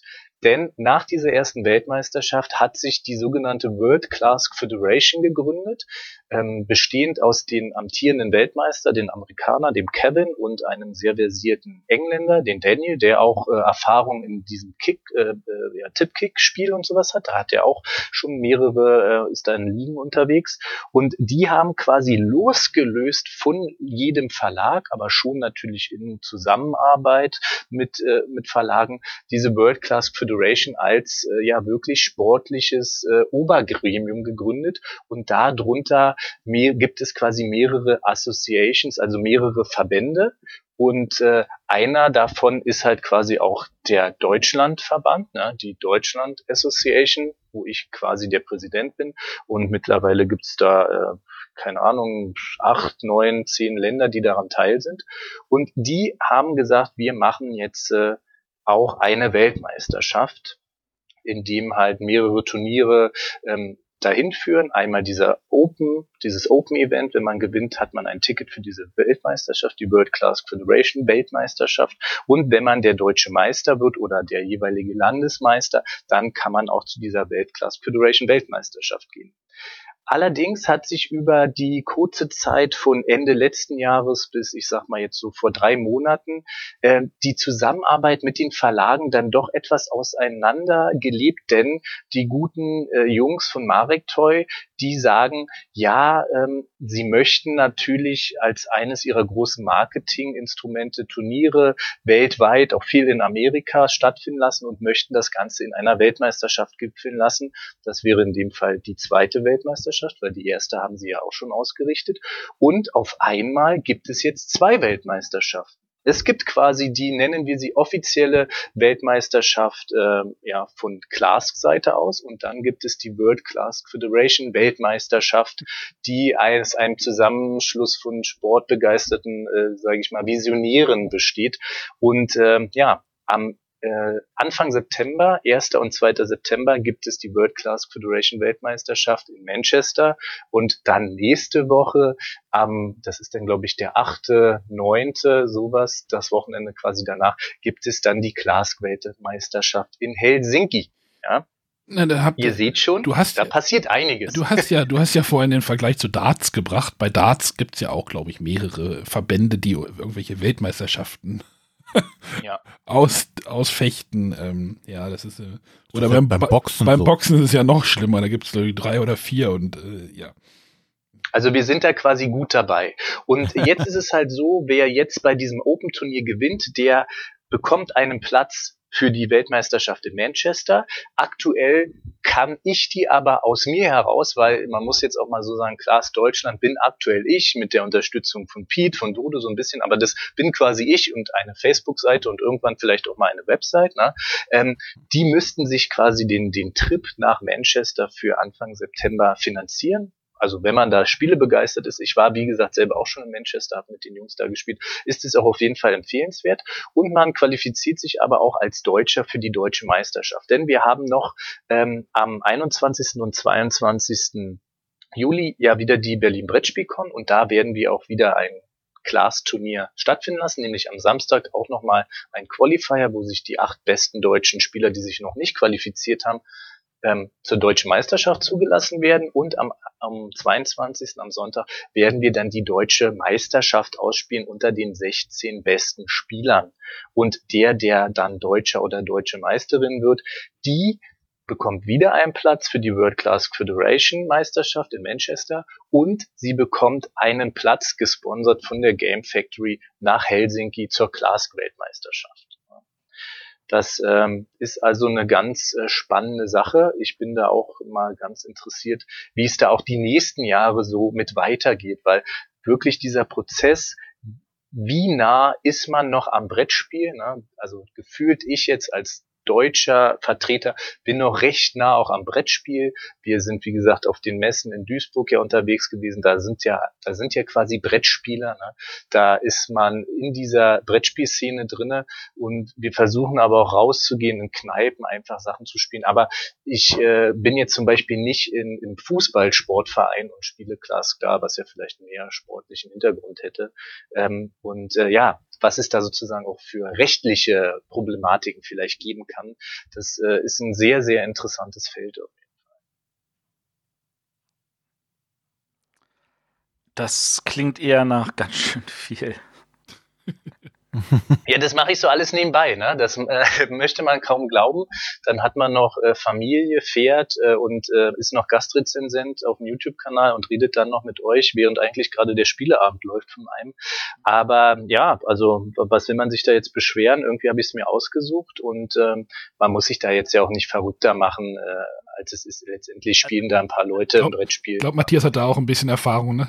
Ja, ja, ich habe da auch Erfahrung. Die Frage, die sich natürlich jetzt für mich stellt, ist, mit wie vielen Spielern muss ich rechnen, wenn ich sage, okay, ich habe jetzt echt mal Bock, mich da zu messen, weil ich habe das seit Weihnachten am Dauerbefeuer und ich habe mir jetzt zu Ostern ein zweites Brett gekauft, weil das erste schon äh, in zwei Teile gebrochen ist. So sehr habe ich das gespielt. Mit wie viel Konkurrenz muss ich denn jetzt auf so einem Turnier rechnen? Das kommt dann immer wirklich ganz drauf an, wo dieses Turnier äh, stattfindet, ja, und wie und wie sehr dieser Gedanke weitergetragen ist. Nehmen wir mal an, du wärst jetzt in Duisburg dabei gewesen, ja, da haben wir einfach im Sinne von, weil es ist ja eine Messe, weißt du, die Leute wollen da jetzt nicht drei Stunden ein Turnier spielen, sondern die wollen vielleicht das auch mal kennenlernen. Da haben wir das dann so gemacht, dass wir gesagt haben, okay, heute hier das Turnier ist ähm, auf 16 Spieler begrenzt, wer als erster einfach da ist und wer Bock hat, das sind die 16 Spieler ab so einem bestimmten Anmeldefenster und dann haben wir das ausgespielt. Der Termin in Hamburg zum Beispiel, der wird viel offener sein. Da kommen einfach so viele Leute wie hinkommen. Ganz am Anfang des Jahres hatten wir, wie gesagt, das erste offizielle deutsche Turnier in diesem Sektor. Da waren wir, lass mich lügen, da waren wir vielleicht 13 Leute. Beim nächsten Mal in Hamburg bin ich mir schon sicher, werden wir vermutlich deutlich über 20 sein. Als ich in Manchester gespielt habe, Anfang des Jahres, waren wir 36 Teilnehmer. Ja. Also wenn es, wenn es so gut geht, ist man vielleicht so bei 20 bis 40 Teilnehmern, na, gegen die man sich dann äh, in dem Falle meistens in einer Gruppenphase erstmal misst und dann weiterkommt und dann in einem K.O.-System. Da kann man zum Beispiel auch festhalten, da gibt es aktuell noch kein festgelegtes äh, Regelwerk, wie genau die Turnierstruktur aussieht. Ja, das wird immer noch ähm, von Land zu Land oder ja von Turnier zu Turnier etwas anders gehandhabt. Da gibt es quasi noch keine festgelegte wie, wie Regel. Sie, wie sieht sie denn üblicherweise aus? Aber ihr habt doch sicherlich irgendwie hier naja, man kann schon sagen, dass man das so, also ich passe das aktuell wirklich so ein bisschen an. Also auf der Messe haben wir einfach gleich ein K.O.-System gespielt. Ja, da haben wir die 16 Spieler äh, random ausgelost und dann haben sie ein K.O.-System gespielt und dann wird meistens Best of Three gespielt. Also man spielt nicht nur ein Spiel, ja, sondern man spielt drei Spiele und der, der zwei Siege halt hat, ist der Gewinner. Also wenn du gut bist, gewinnst du zweimal gegen den Gegner, dann musst du das dritte Spiel nicht spielen, hat 2-0 gewonnen. Und dann kommt man im Halbfinale mitunter, kannte man schon anfangen, Best of Five zu spielen oder auf jeden Fall im Finale wird dann auch Best of Five gespielt. Das heißt, man muss quasi drei Spiele gewinnen von äh, fünf möglichen. Und äh, ja, dann wie aber schon angedeutet, wenn wir jetzt hier in Hamburg unterwegs waren oder bei, bei Turnieren, wo ich davon ausgehe, da kommen extra nur Leute hin für das Turnier, weil das ist eine Location, da wird gesagt, da findet das Glasturnier statt und nicht, das ist eine Messe und als kleines Event ist irgendwo ein Glasturnier, sondern da weiß ich, die Leute kommen hin, haben Bock auf Glas und die haben auch Bock, vielleicht drei, vier, fünf, sechs, sieben, acht Stunden Glas zu spielen, na, je nachdem, wie viele es sind. Dann gibt es auf jeden Fall eine Gruppenphase, je nachdem, wie viele Spieler dran teilnehmen. Keine Ahnung, haben wir vier, vier Gruppen mit unterschiedlich vielen Teilnehmern und dann werden immer ein, zwei äh, Leute aus dieser Gruppe weiterkommen und die werden dann in einem K.O.-System spielen. Und da haben wir auch wieder die Möglichkeit mit äh, sage ich mal, mit äh, Loser Bracket, also mit einer Verliererklammer zu spielen. Das heißt, wenn du einmal dann verlierst, bist du noch nicht raus, sondern du kommst auf die Verliererseite und kannst dann theoretisch, wenn du auf der Verliererseite alle anderen Verlierer nochmal besiegst, auch wieder gegen den Gewinner der Gewinnerklammer spielen und dann theoretisch auch noch Sieger werden des Turniers. Aber all diese Sachen, die zerren natürlich an der Länge dieses Events und die zerren auch an der Konzentration und das ist vielleicht auch gewünscht, aber das äh, muss jetzt nicht immer so sein. Ne? Aber ich sag mal, ähm, nicht jedes Fußballturnier wird gleich gespielt und Plätze haben unterschiedlichen Rasenbelag und, und, und. Es ist natürlich nur gut, dass man, bevor das Turnier anfängt, weiß, äh, wie sind die Gegebenheiten. Ne? Also ich denke mir jetzt nicht mitten im Turnier aus, ey, nee, deine Nase gefällt mir nicht, du bist jetzt raus, ne? Oder wir spielen jetzt mal nur mit links und müssen äh, irgendwie ein Ei auf dem Kopf balancieren oder so. So absurd wird's natürlich nicht. Aber ähm, ich sag mal, richtig als Sport, da gibt's so ein paar Punkte, die ähm, noch geklärt werden müssen und die auch im Hintergrund immer weiter besprochen werden. Regeln werden verfeinert. Wir spielen natürlich auch nicht mit den, sage ich mal, den Regeln, wie sie in dem Spiel äh, sind, weil die Regeln in dem Spiel, die, die sind gefühlt keine Regeln, sondern die beschreiben einfach nur mehr oder weniger den Zustand, wann gibt es einen Punkt.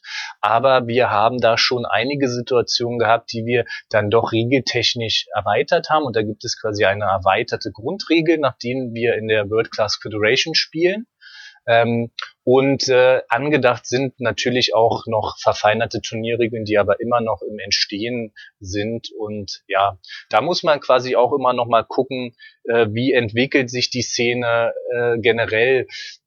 Ich kann mir zum Beispiel vorstellen, dass auf der Weltmeisterschaft in Helsinki nicht vielleicht diese Regelfeinheiten gespielt werden. Als ein Beispiel kann ich da zum Beispiel, kann ich da mal anbringen, ähm, wenn man diese weißen Hindernissteine spielt. Die kann man, ähm, wenn man sehr versiert ist, nicht nur indirekt mit dem Ball spielen, sondern man kann diese kleinen weißen Magnete auch direkt mit der Spielfigur spielen, was schon einiges an Skill erfordert, weil diese Magnete natürlich primär an einem haften bleiben sollen, aber mit der richtigen Geschwindigkeit und der richtigen Technik kann man diese weißen Magnete auch ohne Ballkontakt auf die andere Seite feuern. Und jetzt ist es zum Beispiel bei unseren Regeln so, es ist nicht erlaubt, dass wenn der Ball in deiner eigenen Hälfte ist, dass du diese weißen Magnete direkt spielst. Du kannst also den Ball in deine Ecke zum Beispiel einfach liegen lassen und wenn du dann sehr versiert bist, wie zum Beispiel Askar, dann schießt du den sogar von der Mittellinie alle drei Magnete an die Figur. Der andere hat gar keine Möglichkeit, er kann gar keinen Ball spielen, er könnte nur irgendwie mit seiner Figur irgendwie hin und her wurschteln. Und deswegen sagen wir, damit sowas nicht passiert, ist quasi immer Ballspielen angesagt. Ist der Ball auf deiner Hälfte, musst du den Ball spielen. Spielst du den Ball rüber in die gegnerische Hälfte, kannst du alles Wildes machen mit dem Magneten gefühlt, aber dann bist du natürlich auch so ein bisschen im Druck, weil der Gegenspieler, wenn er sehr versiert ist, kann natürlich gezielt dir dann auch ein Tor schießen, weil du gerade versuchst, in der Ecke irgendeinen Magneten vorzufummeln. Ja? Und, und, und. Da gibt's halt so ein paar Feinheiten und da wird sich sicherlich über die nächste Zeit auch das ein oder andere noch äh, finden lassen. Aber ich habe da auch schon Aska äh, das ein oder andere Mal hören lassen. Ihm ist es ja egal, er will auch nicht nach diesen Regeln spielen, weil der nämlich sehr gerne mit diesen Magneten spielt und ihm eigentlich egal ist, wo die Kugel ist. Und da bin ich mal gespannt, auch jetzt bei den nächsten Turnieren und auch bei diesen Weltmeisterschaften, wo sich eigentlich einzelne Spieler positionieren und wie viel Sport wird es denn für die und schaffen wir das so gemeinsam? Also ich finde es ja wirklich schon spannend, dass wir, wie gesagt, mit Amerika, mit England, mit Kanada, mit Polen, mit Österreich, mit mit der Schweiz, mit Italien, mit Frankreich. Ähm, ich hoffe, ich habe da jetzt nichts vergessen, aber die sind auf jeden Fall dabei als Association und die machen in ihren eigenen Ländern jetzt gerade kleine Turniere und Sachen äh, für diese World Class Federation Weltmeisterschaft. Und ja, also es ist schon interessant, äh, was so ein paar, ja, ich würde jetzt schon fast verstrahlte Jungs und Mädels so auf die Beine stellen können. Also ich bin ja eher darüber fasziniert, wie schnell das alles ging, weil das Spiel ist ja noch nicht so alt. Ja, ich glaube, dieser Punkt, der hat auch so ein bisschen die Verlagslandschaft überrumpelt. Ähm, die Jungs von Marek Toy, diese finnischen Brüder, die, die sind auch immer noch, äh, sage ich mal, die reden auch noch mit uns oder mit der World Class Federation. Die haben halt nur ganz klar gesagt, sie wollen ihre eigene Weltmeisterschaft machen nach ihren eigenen Spielregeln. Und wir, die World Class Federation, die hat natürlich gesagt, wenn wir dieses Netzwerk haben und diesen Sport vorantreiben wollen, dann wollen wir natürlich bestimmen, wie das Turnier wirklich gespielt wird im Endeffekt, weil nichts ist ja schlimmer wie Du denkst dir irgendwelche sportlichen Regeln und Sachen aus und auf der Weltmeisterschaft wird dann irgendwie was ganz anderes gespielt. Das äh, kommt ja irgendwie nicht zusammen. Und über diesen Punkt und noch andere Feinheiten, die wir jetzt gar nicht so ausklamüsern brauchen, sind sie sich quasi nicht übereingekommen. Aber auch zum Beispiel der der Deutsche oder der für den Deutschlandvertrieb ist, äh, der Wolf Mutter von der Games Factory, der war auch so überrascht, wie schnell das eigentlich ging, wie, wie da so Sachen sich so entwickelt haben und wo man wahrscheinlich auch aus deren Sicht auch so ein bisschen aufpassen muss, weil es ist, glaube ich, so ein, wirklich so eine schwierige Sache. Ich meine, Matthias, du kennst es ja vielleicht aus dem, sage ich mal, aus diesem Trading Card Game Bereich. Da habe ich da damals auch schon Play mit Rolf Mutter zusammengearbeitet. Also, ja, ja, ja, ja. siehst du.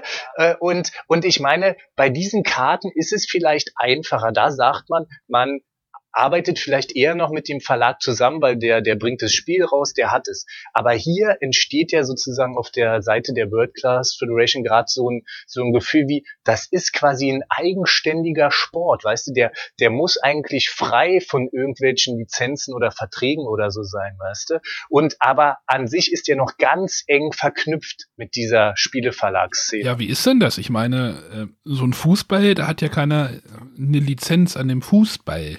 Also schon, eigentlich ja. schon, also Bundesliga, aber äh, an dem Spiel ja an sich, das kann ja jeder irgendwie äh, nehmen und dann, aber wenn du dann halt ja irgendwie dein Turnier veranstalten willst, dann brauchst du ja sicherlich irgendwie das Okay von dem, von dem Hersteller oder braucht man das nicht? Oder Matthias, vielleicht also weißt du da auch noch was? Also, wie das.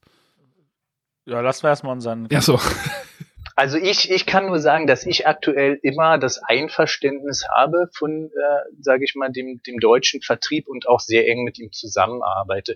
Aber das sind halt auch so Sachen, er ist auf der BerlinCon veranstaltet er dieses Turnier, da werden Sachen finanziert. In Duisburg hat er uns quasi als Promoter finanziert und ich habe da dieses Turnier gemacht. In Hamburg haben wir Spiele bekommen, um dieses Turnier zu machen und sind schon in dieser Einheit äh, da unterwegs, sage ich mal, weil ich muss ganz ehrlich sagen, ich bekomme da keinen einzigen Cent Gewinn raus, aber ich versuche natürlich meine Ausgaben, die schon auch da sind, irgendwie ein bisschen äh, wieder zu decken. Ja, also wenn ich da irgendwo hinfahre und auf einer Messe ein, ein, Turnier mache, selbst wenn es ein Turnier ist für die, für die Turnierszene, dann sehe ich es auch nicht ein, dass der Verlag, der ja auf jeden Fall Mehrwert davon hat, nicht da auch irgendwie seinen Obolus zu beiträgt. Und das ist auch mit der Game Factory überhaupt kein Thema. Die sehen das nämlich genauso. Das ist auch super.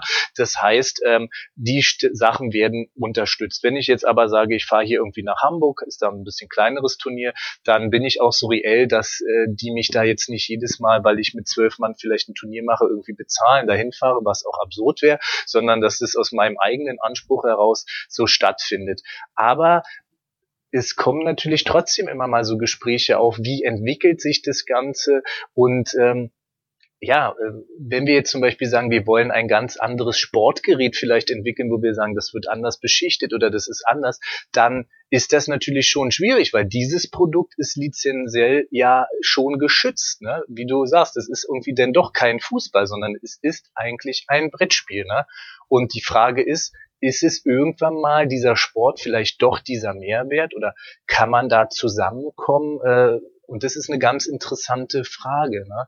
ähm, weil ich könnte mir vorstellen, dass wenn jetzt die Spieleverlage sagen, nee, sie unterstützen das nicht mehr oder sie erlauben das nicht, was sie jetzt nicht machen, sie auch, auch Marek Toll sagt bewusst, nein, wir finden das gut. Letztendlich ist das ja auch immer noch eine Werbung für alle Verlage, die das vertreiben. Umso mehr Klaas gespielt wird, umso mehr man es sieht, umso mehr Interessierte gibt es auch, ne? Und so wird es auch noch immer wahrgenommen. Man muss natürlich nur gucken, dass da mal nichts vielleicht an irgendeiner Stelle in den falschen Hals kommt und irgendwer vielleicht dann doch angepisst ist über irgendwelche äh, Sachen, die vielleicht passieren und äh, ja, dass, dass da vielleicht irgendeine Riegel hervorgeschoben werden kann. Also ich, ich werde jetzt einfach mal aus meiner Erfahrung von, weiß ich nicht, 20 Jahren Organized Play äh, sagen, dass grundsätzlich äh, so verschiedene Ausrichter nie das Problem sind, sondern was, was viel, viel, viel entscheidender ist, das einheitliche Regelwerk. Also bei Magic ist es so, dass Wizard of the Coast natürlich auch ohne Ende Organized Play fährt, aber ähm, da gibt es dann auch noch Star City Games, die ihre eigene große Turnierserie auch mit Preisgeldern und so machen und eigenen Meisterschaften. Da gibt es äh, hier MKM in Europa, die ganz viele Turniere äh, über, über Europa verteilt machen. Das ist nicht das Problem, weil sie alle nach demselben Regelwerk, das vorgegeben ist, äh, hand, äh, hantieren. Und jeder, der was veranstaltet, ob er das jetzt mit, mit Preisgeldern macht oder nicht, ähm, unterstützt ja an der Stelle den, äh, das Spiel und supportet die Community. Und äh, das, das ist nicht das Problem. Also von da aus gesehen, wenn, wenn das Regelwerk an der Stelle tatsächlich einheitlich ist, dann, dann sehe ich da eine positive Zukunft. Wenn da jetzt zwei Regelwerke aufwachsen, dann könnte ich mir vorstellen, dass tatsächlich eine Spaltung der Community kommt und ob das dann langfristig gut läuft, weiß ich nicht. Können wir vorstellen, dass eins der beiden Regelwerke dann vielleicht irgendwie vor die Hunde geht.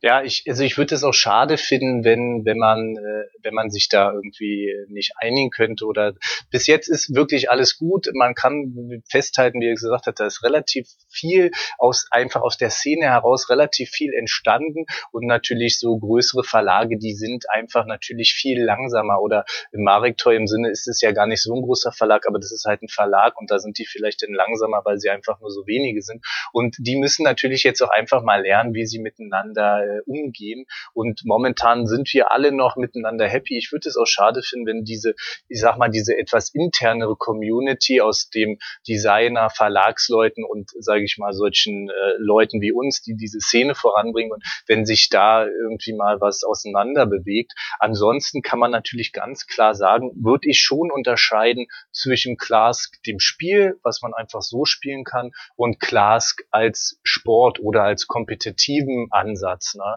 Da ähm, muss es aus meiner Sicht schon irgendwie eine kleine Unterscheidung geben, sage ich mal, die einfach schon darin begründet sind, dass man mit diesen äh, diesem Faltblatt, wo drei Sätze draufstehen zu den Regeln, einfach nicht richtig gut kompetitiv spielen kann ähm, oder immer so ein bisschen an seine Grenzen da stößt. Aber ja, das, das wird letztendlich nur die, die Zeit äh, irgendwie äh, dann mal sehen und vielleicht, ähm, ja, warten wir mal die äh, jetzt die ersten zwei zwei Weltmeisterschaften ab, was danach äh, so ein bisschen passiert und ähm, ob man sich vielleicht dann auch wieder ein bisschen mehr auf ein Event nur einigt oder ob es vielleicht, wie er auch schon gesagt hat, wie im Dart oder in anderen Sportarten dann so ist, dass es halt äh, unterschiedliche Formate gibt, dann äh, ist das halt so. Ne? Dann für den Spieler an sich hat es ja nur einen Vorteil, weil wenn man jetzt nur auf eine Weltmeisterschaft gegangen ist und hätte der Größte sein können, kann man sich jetzt sogar auf zwei tollen Events messen. Ne? Also von daher äh, muss man das ja auch mal positiv sehen. Ne? Also ich muss ja zugeben, dass was ich ja total cool fände, ist, wenn man halt tatsächlich auf so einem Turnier, ich meine, ähm, was natürlich für manche Leute auch ausschlaggebend ist, was kann ich denn gewinnen? Ähm, du hattest ja vorhin von diesen schönen selbstgestaltbaren, bestellbaren ab zwölf Stück oder sowas äh, Brettern, wenn man sich da halt ein cooles Design einfallen lässt und die Dinge als Preise raushaut. Das fände ich cool. Ja, also die ähm, Weltmeisterschaft 2017 hatte Weltmeisterschaftsbretter. Das äh, sieht man auch das ein oder andere Mal. Das könnt ihr auch äh, im Netz euch mal angucken. Die Dodo hat auch so ein Brett, da spielen wir auch manchmal drauf. Und wie gesagt, für die deutsche Meisterschaft will ich auch solche als deutsche Meisterschaft gebrandeten Bretter auf jeden Fall haben. Wir haben in der World Class Federation jetzt auch eigenständige Bretter bekommen, wo jede äh, Assozi Association quasi drei Bretter da erwerben konnte. Die werden demnächst hier auch bei mir eintrudeln. Also das ist natürlich immer eine schöne Sache. Man kann natürlich feststellen, wenn man vielleicht dann äh, mal weiter blickt, wenn man dann so fünf, sechs Turniere gewonnen hat, dann hat man auch immer schon fünf, sechs Bretter.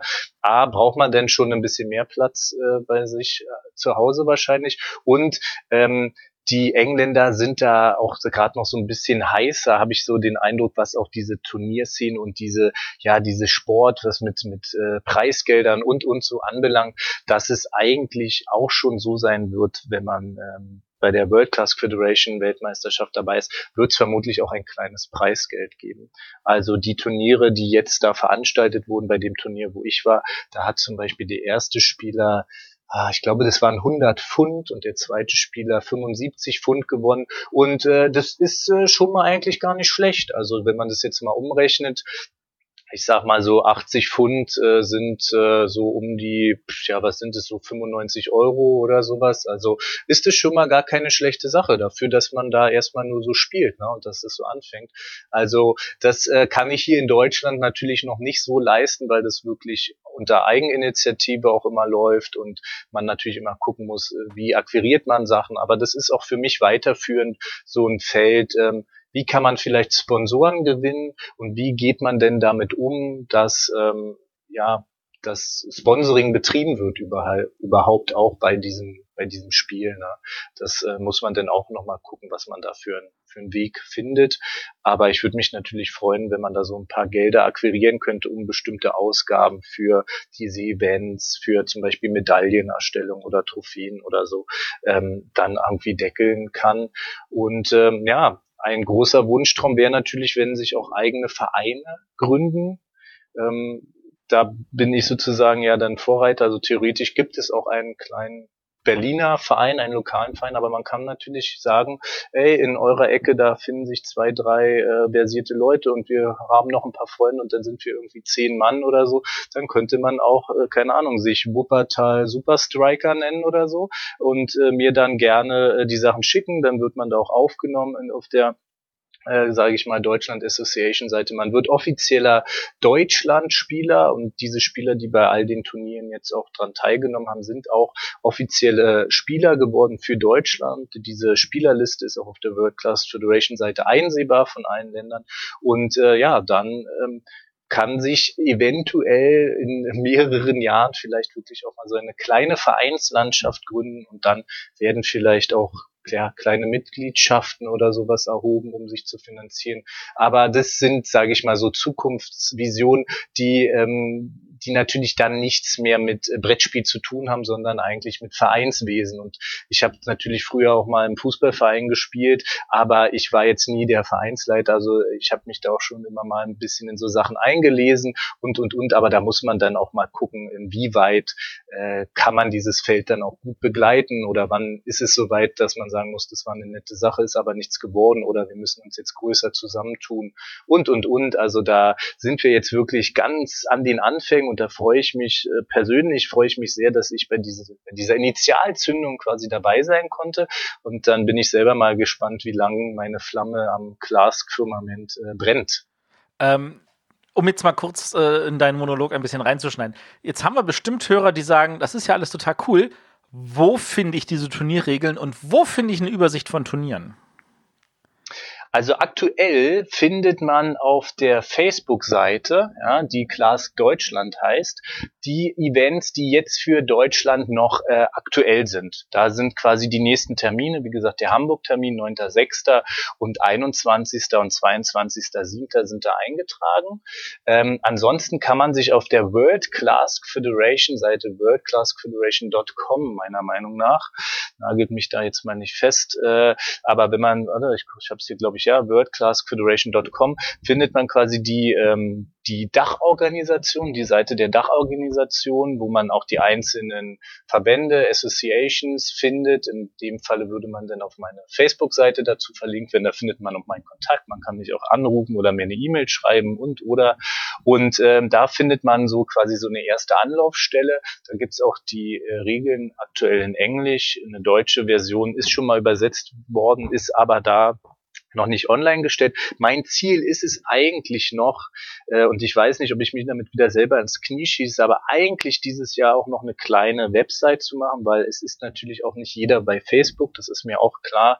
Nur ähm, das äh, ist ja, wie schon angesprochen, alles äh, pure Freizeit und äh, ich habe zwar schon einen Webspace und habe auch die ein oder andere Webseite, die ich auch schon so betreue, aber ich bin leider noch nicht dazu gekommen, selber eine Webseite zu machen, aber die wird noch kommen. Also bis jetzt Facebook, Clask Deutschland.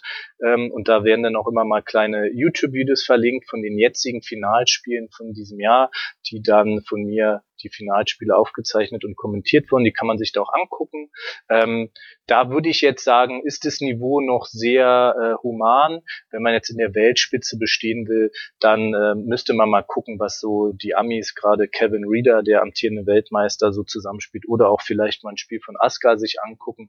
Dann äh, weiß man schon, was da abgeht, auf jeden Fall dann auf dem großen Turnierbuden. Tja. Oh, Also ich will da auch niemanden äh, verschrecken. Also wenn Nein, er nein, zum nein, das, Beispiel auf das der haben wir schon verstanden. Das ist, da Ja. macht ihr mal keine Sorgen. Das ist ja eher so, ähm, du, du, du bist ja da mit Feuer und Flamme dabei und das, das, das bringst du sehr, sehr gut rüber. Und die Leute müssen halt jetzt selber für sich entscheiden, na, gucke ich mir das mal an oder nicht. Und ich glaube, man kann im Notfall, auch wenn man sagt, ich halte mich eh für nicht unfäh äh, für absolut irgendwie in der Lage, kann man ja trotzdem zu so einem Turnier mal vorbeikommen, sich das angucken und einfach mal schauen, wie die Leute dort spielen.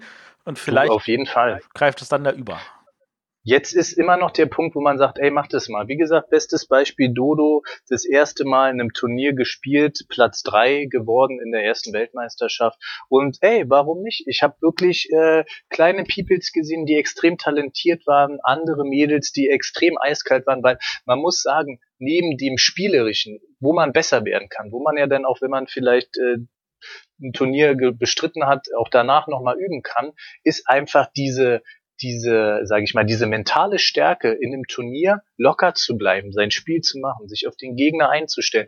Das sind alles so Dinge, die lassen sich viel, viel schwieriger trainieren. Und wenn man dafür einfach ein Händchen oder ein Köpfchen hat, dass man sich nämlich nicht von dem Gegner verunsichern lässt, wenn der da irgendwie krasse Sachen abzieht, dann ist es einfach ein enormer Vorteil. Und das ist zum Beispiel bei mir wahrscheinlich auch ein Punkt, wo ich mich dann zu sehr auch von so einer Turnieratmosphäre mitnehmen und ablenken lasse und dann eher schlechter als besser spiele. Und ähm, ja, also vielleicht hat man da extremes Händchen dafür und weiß das noch gar nicht und äh, kann sie alle an die Wand spielen. Vielleicht weiß Matthias noch gar nicht, dass er das richtig gut beherrscht. Ja, das, äh, das wird sich aber dann zeigen, spätestens auf der BerlinCon. Ja. Äh, da werde ich hoffentlich von meinem Stand nicht weg können. Spätestens Pfingsten. Und Ja, da- spätestens da- Pfingsten, da ist schon mal Bootcamp. Ja, ja, nee, nee, nee, nee. Also ich, ich, ich weiß ja, bei der, bei der BerlinCon, da sind ja die Glasbretter angeschraubt. Also man kann damit auch nicht zu mir kommen und da ich ja keine Zeit habe, meinen Stand zu verlassen. Also an Du, Ausreden. Matthias, wird's aber ich reise doch mit meinem Glasbrett durch die Gegend. Im Ich werde auf Handgepäck. jeden Fall, ja, ich werde auf jeden Fall ein Spiel äh, für dich dabei haben. Aha. Mein großes Ziel ist ja jetzt nach der BerlinCon ein Glas für Matthias übrig zu haben, dass er das auch zu Hause gut spielen kann. Das ist hier wie so, wie so ein Rocky-Film, weißt du, du, du nimmst ihn jetzt unter deine Fittiche und dann rennt ihr irgendwelche Treppen in Berlin hoch und dann äh, di- di- sehr di- di- di- di- und dann wird hier äh, der Asker Granerud äh, Dingsbums. Der wird dann richtig fertig gemacht. Ja. Aber ihr wisst auch, dass in Rocky 1 das nicht so gut Ja, stimmt, Rocky 1, dann müssen wir Rocky 4 machen und sowas. Dann müssen wir noch Also ganz ehrlich, also Rocky lebt ja davon, dass es um den Einzelkämpfer geht. Das passt ja nun wirklich gar nicht. Ach, ich finde es gar nicht so schlecht, weil wir sind, auch wenn wir sagen, wir wollen so Vereine haben, muss man denn doch ganz ehrlich sagen, ist es ja keine Teamsportart. Ne? Es ist ja eigentlich wirklich auch wie beim Dart, könnte man hier auch sagen, kann man die einzelne Person schon promoten. Also wenn man irgendwie ein, ein cooler Charakter ist und sich dann irgendwie noch einen gelben Irokesen schneiden lässt oder so, oder hier in Form eines Strikers, dann äh, ist es schon eine Einzelsportart. Ne? Also da kann man vielleicht selber sich sogar als Werbefigur gut vermarkten und wird gesponsert, um dann vielleicht nach Manchester zu fahren, weil das einfach Bock macht, einen zuzugucken. Ja.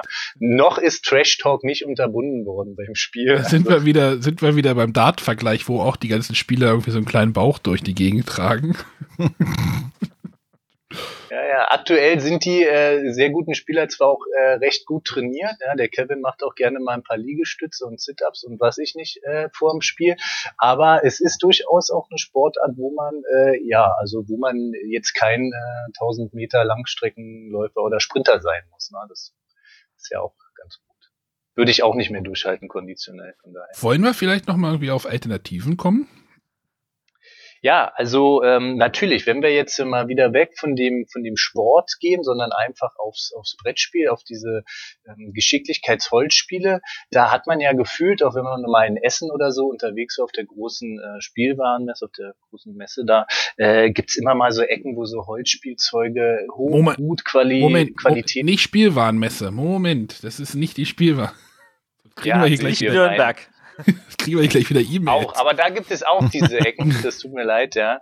Sondern auf der Spiel in Essen ähm, gibt es natürlich immer mal so Bereiche, wo irgendwie so Holzspielzeuge rumliegen, wo man irgendwelche Disk durch irgendwie kleine Löcher und Sachen äh, schmeißen, äh, schnippen muss. Und Matthias hat ja am Anfang auch schon so ein paar Sachen angesprochen. Äh, Habe ich auch gar nicht so viel Bezug gehabt. Ich bin wirklich auch durch da hingekommen und dann muss man natürlich sagen, wenn man da so eine tolle Sache hat, auch aus Verlagssicht, dann will man natürlich da auch anknüpfen.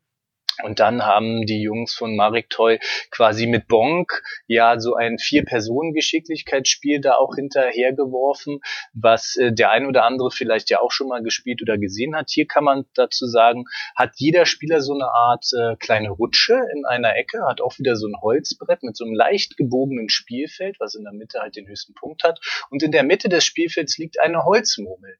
Und äh, man spielt jetzt mit Stahlkugeln, die man seine Rutsche hinunterrollern lässt, versucht man diese Holzmurmel, die auch etwas oder deutlich größer ist, anzuspielen. Und diese Holzmurmel muss dann in ja den gegnerischen Torbereich rollen.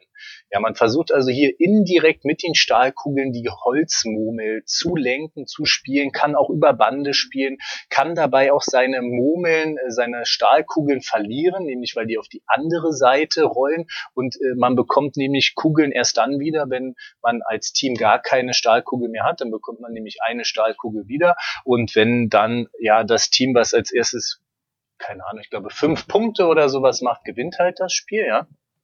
Und äh, das kam dann so ein bisschen als Clask-Nachfolger in diesem Sinne von diesen Holzbrettspielen. Dazu muss man allerdings sagen, dass das mehr oder weniger so eine aufgebohrte Variante von äh, Rollet ist. Das ist ein Spiel, was man auch auf der Spiel in Essen äh, auch spielen konnte. Sieht eigentlich so ähnlich aus. Das Brett ist ein bisschen anders aufgebaut, besteht nicht aus einer gebogenen Holzplatte, sondern aus so zwei äh, spitz zusammenlaufenden Platten, ist ein bisschen größer, ist alles aus Holz, auch diese Rutschen, die sind bei Bonk aus Plastik.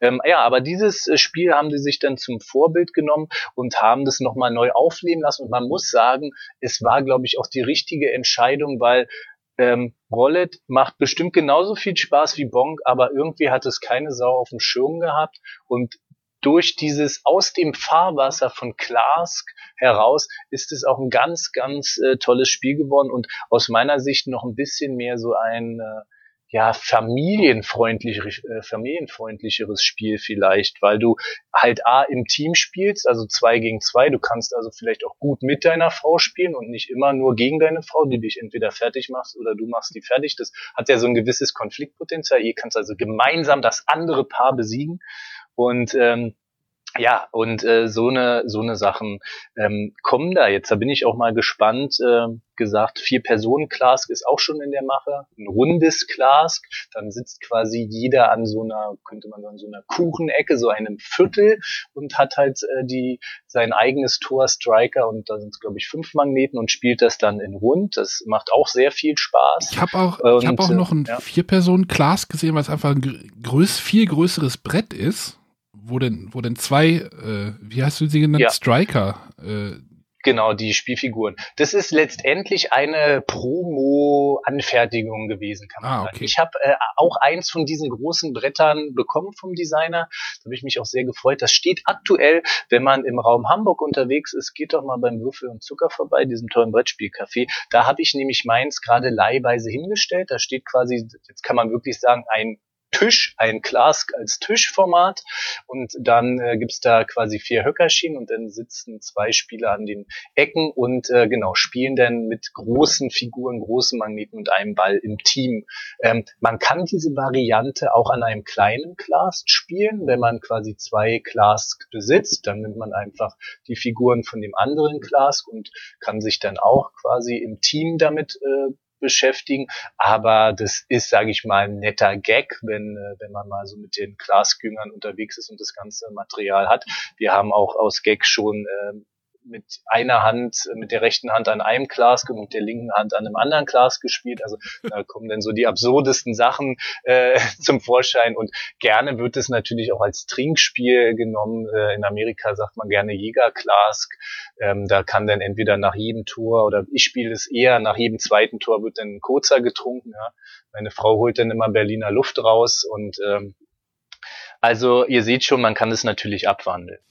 Mm, ähm, das ja. erinnert aber auch so ein bisschen, das habe ich jetzt zum Beispiel ähm, Ende des Jahres gab es hier bei uns in der Gemeinde so, da hat der, der Jugend, äh, Jugend, äh, wie heißt der, der für die Stadt und die Jugend arbeitet hier, äh, so, so kleine Spielemessen gemacht und äh, das Rathaus hier beherbergt tatsächlich auch eine kleine, ne, mittlerweile auch relativ große Brettspielsammlung und die haben auch viele von diesen großen Holzspielen. Und da habe ich zum Beispiel dieses Waykick kennengelernt, was ja dem Clask vielleicht nicht so ganz unähnlich ist, sage ich mal.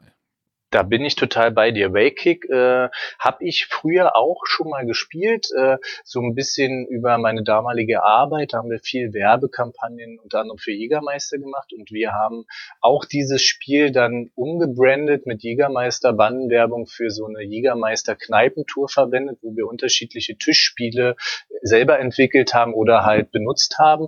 Und da habe ich dieses Spiel ähm, äh, Waykick auch kennen und lieben gelernt. Der große Unterschied bei Waykick natürlich ist, man hat in der normalen Version äh, hat jeder zwei Figuren, also man spielt mit beiden Händen, hat auch wirklich eher ein Tor wie beim Fußball und spielt halt so ein bisschen fußballmäßig halt äh, mit zum Beispiel einem, einer Torwartfigur und einer angreifenden Figur. Da gibt's noch unterschiedliche Variationen. Da gibt's sowas wie Eishockey, dann hat man so kleine Holzfiguren, die so einen äh, kleinen Eishockeyschläger haben und so einen kleinen Puck. Und dann gibt's so eine Tennisvariante, da ist in der Mitte eine Rampe und dann kann man so einen Ball über die Rampe Rampe ins gegnerische Feld spielen. Dann gibt's auch ganz große Variationen, glaube ich, wo man auch mit mehreren Spielern spielen kann. Und dieses Waykick, das würde auch oft so in der ja, ich sag mal, in der sowas Ergotherapie oder so, diese Hand-Augen-Koordination, die letztendlich auch bei Clask sehr entscheidend ist, die nimmt man auch gern, um so therapeutische Ansätze zu verfolgen. Und die Dodo, die ist auch in so ein bisschen in so einem Sektor tätig, die hat das zum Beispiel auch bei sich auf Arbeit. Ne? Also man kann Clask bei sich auf Arbeit haben, um als Pausen-Variante, äh, wie so ein Kickertisch, sage ich mal, in einer trendy äh, äh, dann äh, kann man halt jetzt auch sein Clask einfach im Büro haben, dann braucht man nicht so einen großen Tischer, äh, äh, großen Raum für einen Kicker. Kann man aber natürlich auch sagen, diese Hand-Augen-Koordination, die, die macht auch was mit einem. Ne? Das, das kann man halt auch lernen und sich daran ausleben. Ähm, aber ja, ich vermute mal, dass der Designer Waykick nicht kannte, denn die Gestehungsgeschichte zu Klaas, die ist auch so ein bisschen abenteuerlich. Er ist letztendlich kein kein reiner Spieleerfinder, er ist eigentlich Tischler und hat alle möglichen Tischlerarbeiten und Sachen gemacht und da waren vielleicht auch mal verrücktere Ideen dabei. Er nimmt auch immer mal gerne ein Bierchen und ist da auch eher haltlos als zurückhaltend. Also hat seine Frau das, glaube ich, auch nicht immer leicht mit ihm gehabt, dass er irgendwelche verqueren Ideen irgendwie hatte, die denn doch nicht so richtig Geld eingebracht haben und dieser Klaas-Gedanke ist auch so ein bisschen anscheinend aus so einer Bierlaune entstanden. Er hatte, glaube ich, ähm, das waren eigentlich Re Küchenregale. Das war so eine Konstruktion für ein Küchenregalsystem, was auch mit Magnete irgendwie funktionieren sollte. Und da, da hat er irgendwie tausende schon so vorgeschnittene Formen und Sachen gehabt. Und irgendwann hat er dann da mal mit rumgespielt, aus so einer Laune heraus, hat er irgendwelche Sachen über dieses umgedrehte Küchenregal kullern lassen. Und dann hat es irgendwie Klick gemacht. Dann hat er irgendwie da so ein bisschen weiter dran gearbeitet, auch mit Freunden. Und, und dann ist daraus dieses Spiel entstanden. Dann wurde da natürlich noch ein optimiert hier und da und dann waren gefühlt in Dänemark in seinem Freundeskreis schon alle so heiß, dass äh, dass Klaas dann irgendwie geboren war. Eigentlich, wie das immer so ist, aus so einem Zufall heraus. Und äh, ja, auf einmal hatte der da so ein, so ein Rohdiamant. Äh, das war ihm wahrscheinlich damals noch gar nicht klar, aber mittlerweile äh, weiß er, was, was da passiert ist. Ne? Ja, äh, es gibt ja tatsächlich viele von diesen Heut, Heut-Spielen. Klingt jetzt ein bisschen abfällig, oder? Ähm, aber dieses Wakic ist ja wirklich sehr, sehr nah dran. Es gibt ja noch irgendwie Pastrap und äh, oh, was gab es denn dann noch? Irgendwas mit irgendwelchen Fässern irgendwie rüber zu schmeißen, mit irgendwelchen Stäbchen und aber ähm, ja, das geht dann schon relativ weit vom Glas weg. Ich wollte jetzt nur noch mal dieses Wakic irgendwie an, anbringen, weil mir die da hat mir zum Beispiel, da ist meine Tochter besser mit klargekommen, weil das halt, ne, mit diesen Magneten, das ist immer, ab einem gewissen Alter muss man, wahrscheinlich ist das, da ist halt so ein bisschen diese Strategie mit diesen Magneten, die man da halt fahren kann bei den Clask und ähm, genau. Kinder spielen das dann wahrscheinlich nicht ganz so strategisch und dann ist halt das Waking einfach erstmal das war auch größer, für, also fürs Kind war das dann einfach für mich, also ich hatte das Gefühl, die ist damit besser zurechtgekommen. Aber das Glas kannst du neulich, das hat man neulich auch zu bekannt mitgenommen, das hat sie dann mit äh, ihrer Freundin dann auch ausgepackt tatsächlich. Und ich musste mir dann auch schon ein äh, Nachfüllset kaufen, weil irgendwie ein Ball weg war. Ja, da bin ich bis jetzt noch ganz stolz, dass wir noch keine äh, Teile verloren haben. Das ist vielleicht der einzige Kritikpunkt, da ich bin mir da auch gar nicht zu schade zu sagen, was äh, so Schwierigkeiten ist, neben dass sich vielleicht die Oberfläche abnutzt und anders aussieht, dass natürlich diese weißen Magnete und auch der Ball gerne mal durch die Gegend fliegen. Wir haben es bis jetzt wirklich immer geschafft, diese Teile wiederzufinden. Die herausforderndste Location war in, äh, in irgendeiner Bar in Nürnberg, wo quasi Erdnüsse gegessen wurden in der Bar und die ganzen Schalen auf dem Boden lagen. Und auch dort sind natürlich die Magnete durch die Gegend geflogen, weil man spielt nicht äh, ohne vollen Einsatz, sondern man spielt entweder Glasgow oder nicht. Und dann mussten wir natürlich die Magnete, die runtergefallen waren, in diesem Erdnussschalenhaufen suchen. Ähm, die Polen haben da auch einen sehr coolen äh, Trick. Die haben sich Schwarzlichttaschenlampen besorgt, denn je nach Herstellung und die neueren sind diese weißen Magnete fluoreszierend und dann besser sichtbar. Ähm, sowas habe ich mir natürlich dann auch gleich mal besorgt und dann sieht man die mitunter wirklich besser. Also wir haben alle Magnete und Kugeln bis jetzt immer wieder gefunden, aber du hast es schon angesprochen, es gibt halt solche ja, Ersatzsets mit, mit neuer Spielfigur, Kugel und neuen weißen Magneten, sodass das letztendlich ähm, auch kein Thema ist. Im Spiel selber, wenn man es kauft, ist ja schon ein Ersatz Ball und ein Ersatzmagnet dabei. Ihr müsstet also einige Bälle schon verloren haben. Hier, äh, decke da den Mantel des Schweigens drüber. Ja, du hast ein Kind, Ach, was soll man da sagen? Also, Ich glaube, da fehlt der Ehrgeiz. Also ich habe letztes Mal gefühlt meine halbe Küche auseinandergenommen mit, mit Couch raus und hier, um dann festzustellen, dass der Magnet hinter der Heizung klebte. Ja? Also immer daran denken, an metallischen Gegenständen, Tischbeine, Stühle und oder so, kann so ein Magnet auch gerne mal kleben. Ja, wir haben keine Heizung, deswegen alles gut. Alles klar, sehr schön. Ach ja, ich verstehe. Ähm, genau, ich glaube, ich glaube, wir haben das jetzt allumfassend erörtert. Und Das- ich glaube, wir hatten noch nie so einen ruhigen Matthias. Doch, doch, Also, doch, hatten wir schon. Nein, nein. nein. Du konntest sonst zu jedem irgendwas erzählen. Du Aber ich habe doch so auch was erzählt. Er hat was erzählt. Ich sag mal, was ich ja auch wirklich spannend fand, wie er, sage ich mal, seine Turnierszene damals so ein bisschen gesehen hat und wie da die Zusammenarbeit war. Ich werde da bestimmt auch mich mit dem Matthias auch immer mal noch äh, vielleicht mal austauschen, wenn wir uns mal sehen. Und das ist ja für mich letztendlich auch alles Neuland. Ich war ja nicht vorher der große Turnierorganisator und habe mich jetzt dem nächsten Projekt gewidmet, sondern für mich ist das jetzt auch alles äh, neues Land und da bin ich natürlich auch immer bemüht, mich mit anderen Leuten auszutauschen.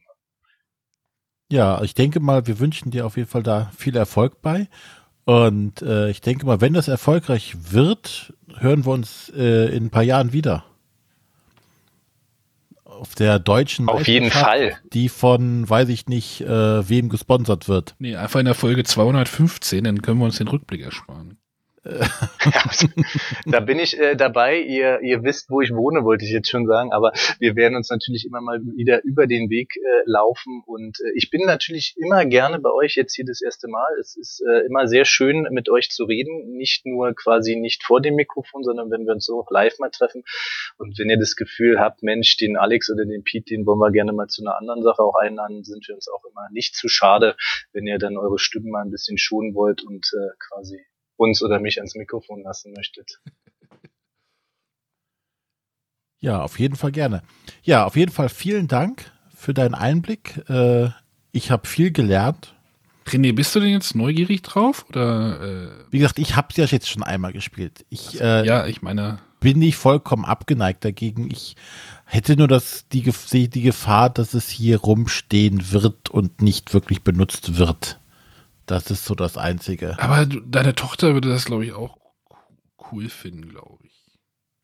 Also probier es einfach mal aus, wenn ihr vielleicht auch wirklich mal mit Freunden trefft oder so, stell es mal hin. Also wir haben letztes Silvester mit, äh, mit dem Chef von meiner Frau, der Frau und andere Freunde, die eingeladen wurden zur Silvesterparty, haben wir Klask und äh, Bonk gespielt und waren dann, dann waren die so wahnsinnig, dass die nachts um zwei meinten, na jetzt können wir ja noch ein kleines Turnier spielen. Dann meinte ich, bist, seid ihr euch sicher? Ja, wir sind uns sicher. Dann haben die da zu acht noch angefangen Turnier zu spielen und um, um drei, halb vier sind die da halb abgeklappt, äh, weil sie so müde waren, aber sie haben es durchgezogen. Ja? Und äh, also es ist wirklich phänomenal und diese Geschichten äh, höre ich echt aus allen Ecken, dass die auch mit ihrer Familie, mit ihrer Freundschaft, da haben manche sich drum gestritten, wann kann ich denn jetzt das Glasbrett haben? Mittlerweile gehe ich zu manchen Partys von Freunden nicht unter zwei Glas, weil ich weiß, wenn ich nur ein Glas dabei habe, dann, dann kommen die da ins große Streiten. Wer ist jetzt der Nächste quasi? Also es ist äh, wirklich äh, phänomenal. Das äh, liegt jetzt nicht an meinem netten Lächeln, wenn ich das Glas in der Hand habe, sondern es liegt wirklich nur äh, an dem Spielgefühl. Ich pack meins einfach mal ins Auto, René, und dann können wir das mal. Ich brauche brauch einen Anhänger, glaube ich. Ja, Ich das ist besser.